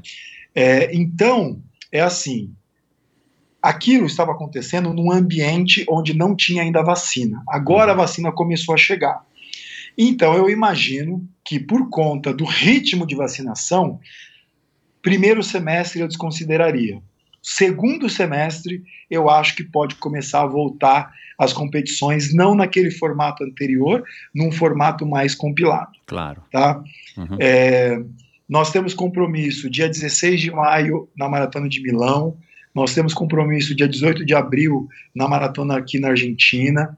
Nós temos o Campeonato Sul-Americano acontecendo em Buenos Aires. Nós temos Troféu Brasil de Atletismo acontecendo também em maio no Brasil. Então nós temos provas, mas são provas restritas para a elite. Para o público amador, eu creio que só mais para o segundo semestre. É. Um, se você pudesse dar um, um único conselho para um novo atleta jovem que está pensando é, em iniciar a carreira né, no alto desempenho, que conselho seria esse? Olha, é, é difícil dizer para um atleta que vive nessa era é, ter hábitos simples, né? Mas eu vejo, via de regra, o que mais acontece com os grandes, com os jovens talentos, é ele se perder é, pelo excesso de exposição. É, ele deveria ter ali um profissional, uma ajuda, um olhar muito crítico para isso. É, é, o excesso de permanência em redes sociais, ele tem que saber que isso é uma pode se tornar uma arma, é, é um baita de um veículo fundamental para poder projetar a imagem, para poder chamar patrocinadores e tal, mas o excesso de exposição para um atleta jovem hoje confunde um pouco é, com os compromissos que ele tem com a vida de atleta. É, cara, eu vejo tantos atletas jovens que passam pela seleção brasileira e que aí você olha pelo comportamento dele e você vê que ele não vai longe por conta desses pênaltis, sabe, que acontecem Uhum. e ele não está sendo orientado. Isso é muito ruim. E Uhum. às vezes um post dele, um comportamento inadequado, um posicionamento que ele tem, é, muda tudo. Abre portas e fecha portas, e eles não conseguem perceber isso, Uhum. sabe? Então Uhum. acho que isso é um ponto de atenção para eles. É, é legal você ter falado isso porque é, a gente conversou um pouquinho antes aqui de- dessa gravação algumas vezes e eu descobri que além da gente ter participado das provas do Sério Balieiro lá no Shopping Morumbi, né? É, você também já foi um, um duatleta.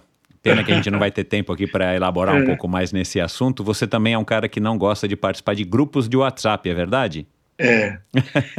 Não, eu sou É, muito então eu também sou nisso. assim, é, eu também sou assim. Entra e sai, né? Entra, dá um recado e sai. É, É, eu, eu- é, enfim, é, se, você, se você puder dar uma opinião nesse sentido, você acha que as redes sociais mais ajudam ou mais atrapalham a vida de um, de um atleta? Profissional e talvez amador também, né? Porque hoje em dia tem muito amador que, que enfim, que se foca em, em- em- fazer uma autopropaganda, se autopromover através do, do esporte. Você acha que mais atrapalha do que ajuda?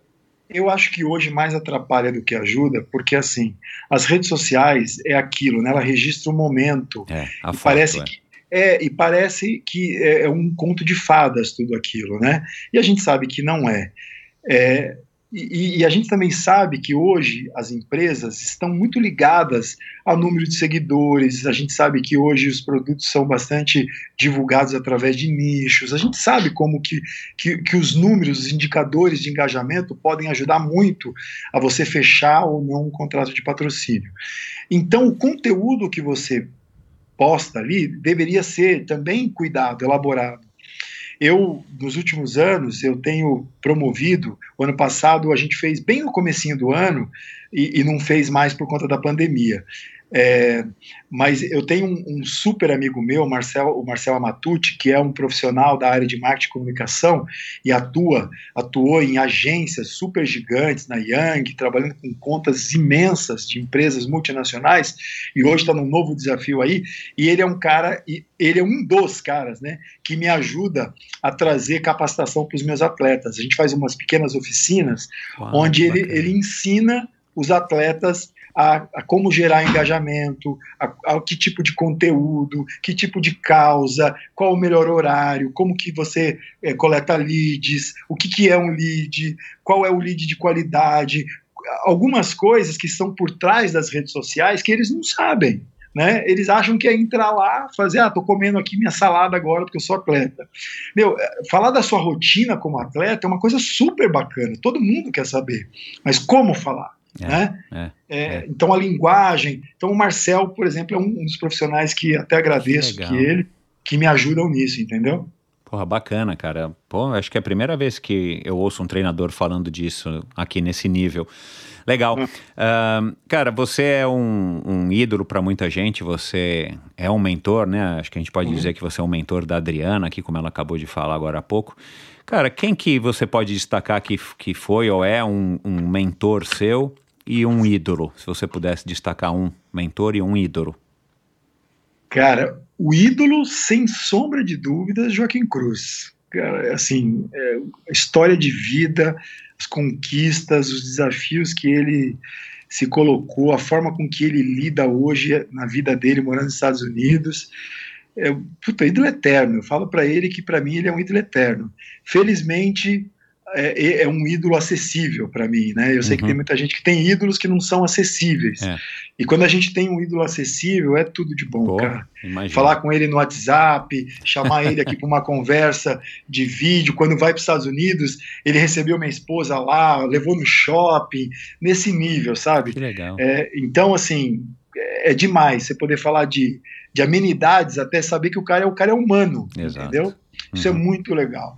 Agora, é, cara, o mentor, eu vou dizer para você assim, é, no esporte, eu, eu, eu, já me espelhei em várias pessoas para conhecer trabalho, né, treinadores. A gente tem no Brasil profissionais extremamente capacitados. Eu mencionei aqui alguns deles que eu aprendi, né? O, Adalto Domingos, Clodoaldo Lopes do Carmo, Edilberto, que é muito, são todos amigos, Ricardo D'Angelo, muito competente. É, mas, cara, a figura máxima para mim é minha mãe, cara. Minha mãe é eu não posso falar um palavrão aqui, mas. não, não. Mãe, mas mãe é mãe, mãe é mãe. Cara, se, se existe uma pessoa que teve barreira na vida, superou com otimismo e conseguiu o resultado, tá ali, cara. É a prova viva, entendeu? Então, assim, quando ela fala, eu falo amém. Quando ela vem me dar algum conselho e vibra com as minhas vitórias, meu, ela ela é o meu espelho. Graças a Deus eu tenho eu tenho ela na minha vida, né? Então, é ela, sem dúvida. Cara, você já chegou a, a refletir o que, que viria depois de uma medalha olímpica na sua carreira? Sim. O quê? É, eu não estou esperando a medalha olímpica para fazer isso, sabe? Uhum.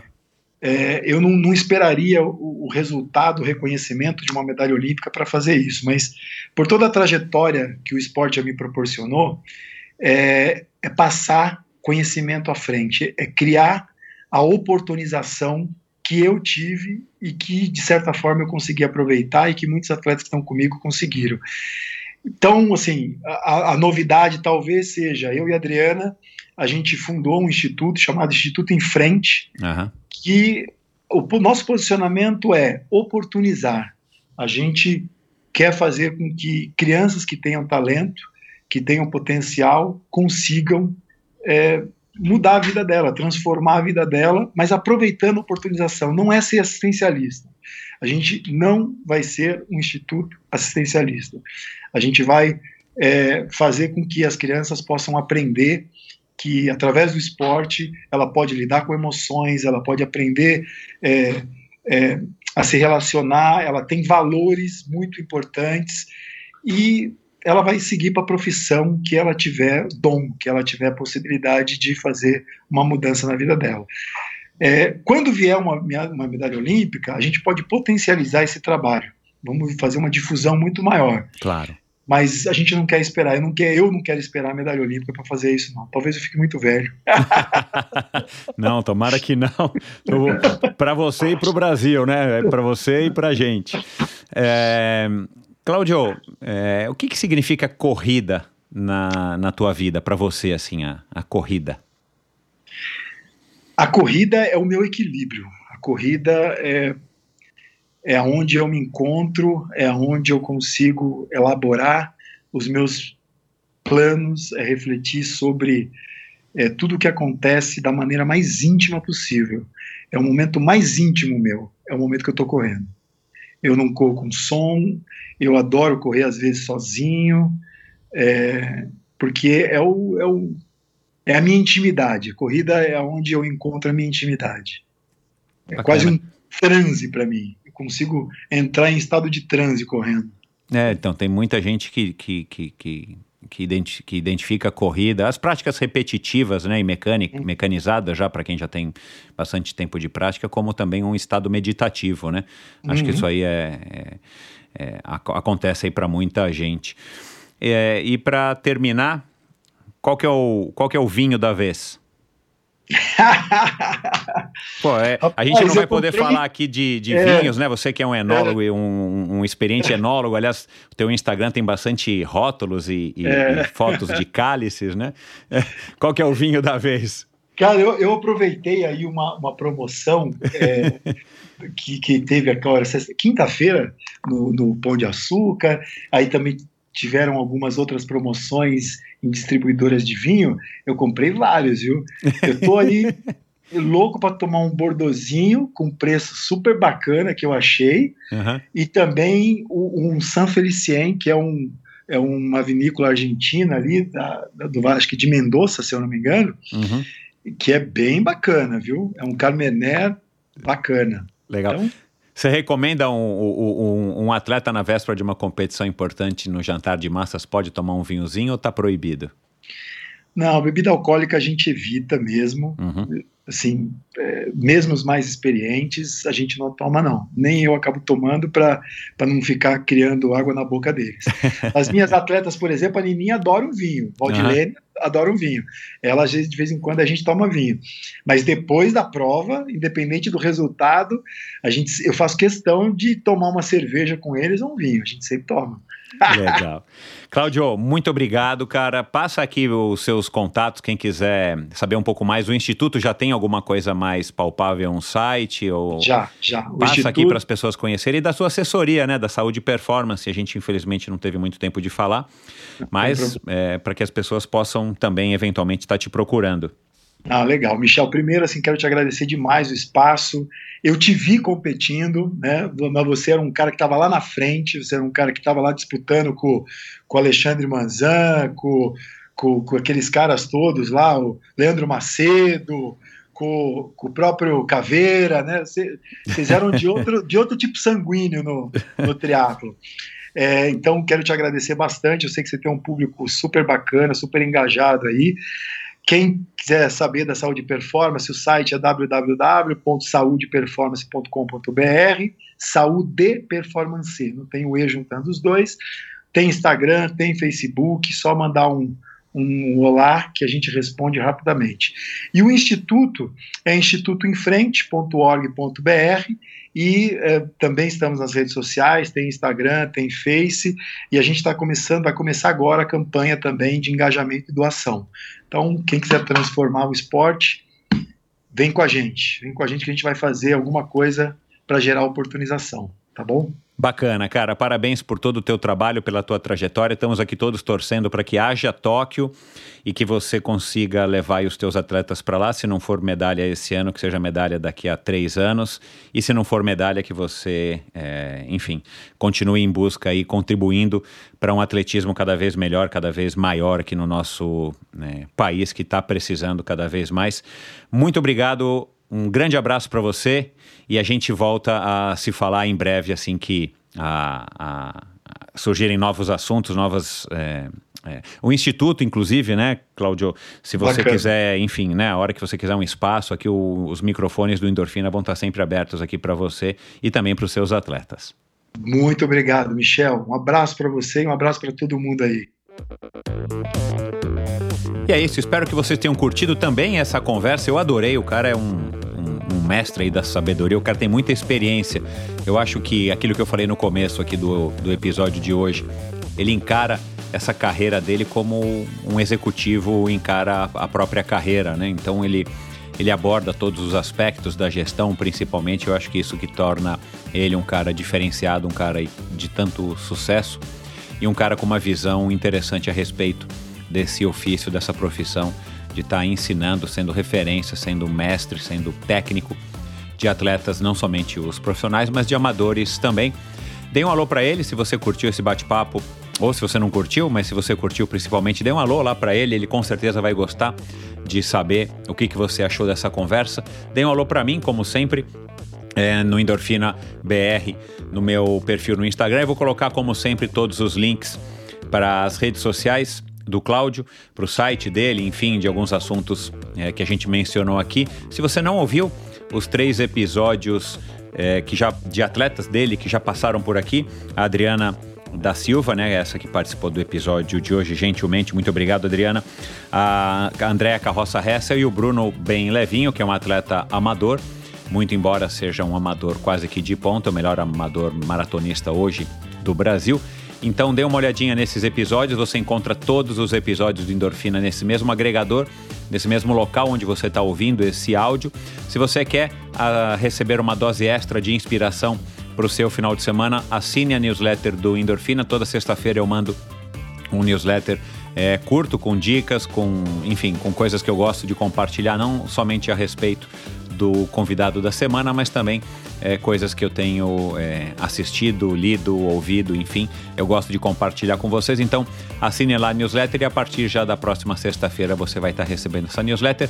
E é isso, espero que vocês tenham curtido então esse mais esse episódio do Endorfina e fiquem ligados ao próximo episódio do Endorfina na semana que vem com mais uma história inspiradora, com mais algumas lições, de certo, algumas lições interessantes e importantes para que a gente possa estar tá aprendendo e formando melhor as nossas próprias opiniões. É isso, pessoal. Um abraço e até a semana que vem.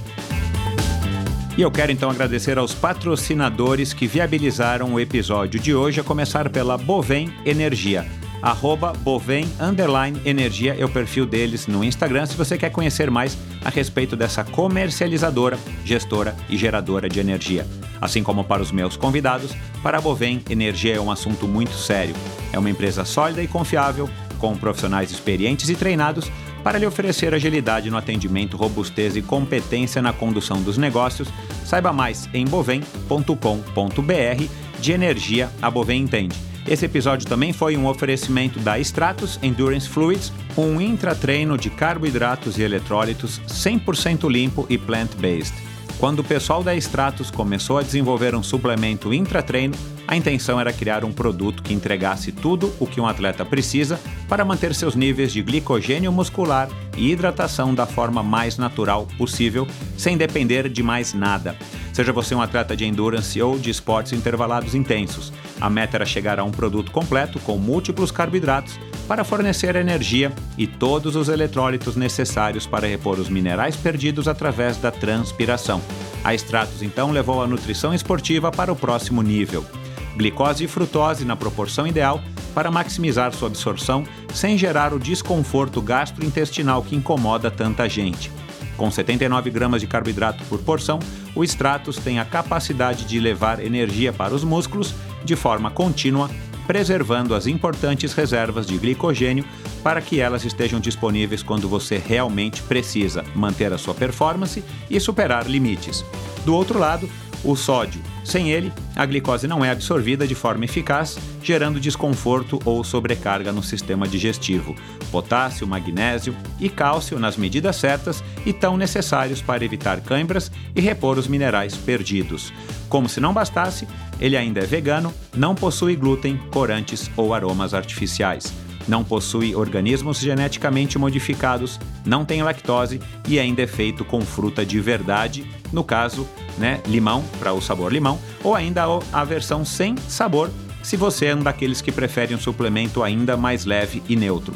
Stratos ajuda você a ir mais longe, mais rápido e a recuperar-se mais depressa. Saiba mais sobre a Stratos e compre agora mesmo no site o extratos.life é xtratos.life é o site deles, xtratos.life. No Insta e no Facebook, siga stratos.endurance, mesma coisa, xtratos.endurance é o nome deles, o perfil deles, tanto no Instagram quanto no Facebook.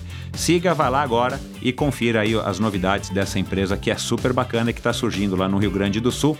E por fim, quero agradecer a Supacas, Supacas, que é a marca de acessórios, a marca californiana de acessórios de ciclismo de alta performance, patrocinadora da equipe profissional de ciclismo Bora Hansgrohe que produz fitas de guidão, luvas, meias, suportes de caramanhola, selins e uma grande variedade de acessórios muito legais, funcionais e de alto desempenho. Encontre os produtos da Supacas aqui no Brasil e nas melhores lojas do ramo e no site ultracicle.com.br e siga o perfil oficial da Supacas no Brasil, arroba Ultracicle, cicle com i, Ultracicle, tudo junto, no Instagram. E você que é ouvinte do Endorfina tem frete gratuito para compras a partir de 100 reais e exclusivamente para você que é ouvinte. Atenção, hein? É só para você. Utilize a palavra endorfina no campo de cupom de desconto antes de finalizar a sua compra no site ultracicle.com.br e automaticamente você receberá os produtos aí na porta da tua casa com toda a conveniência, desde que você more no Brasil, é claro. Vai lá, Ultracicle no Instagram é o perfil oficial da Supacas aqui no Brasil. Esse e todos os episódios do Endorfina são editados pela produtora Pulsante. Obrigado por ouvir esse episódio do Endorfina. Acesse o endorfinabr.com, vá no post do episódio de hoje para conhecer um pouco mais sobre o meu convidado e alguns assuntos abordados em nossa conversa. Lá você ainda encontra todos os episódios do Endorfina. Siga o Endorfina BR no Instagram e confira imagens inéditas e inusitadas dos meus convidados. Participe enviando comentários e sugestões. Se você curtiu, colabore assinando Endorfina no seu agregador de podcasts preferido e compartilhando com seus amigos.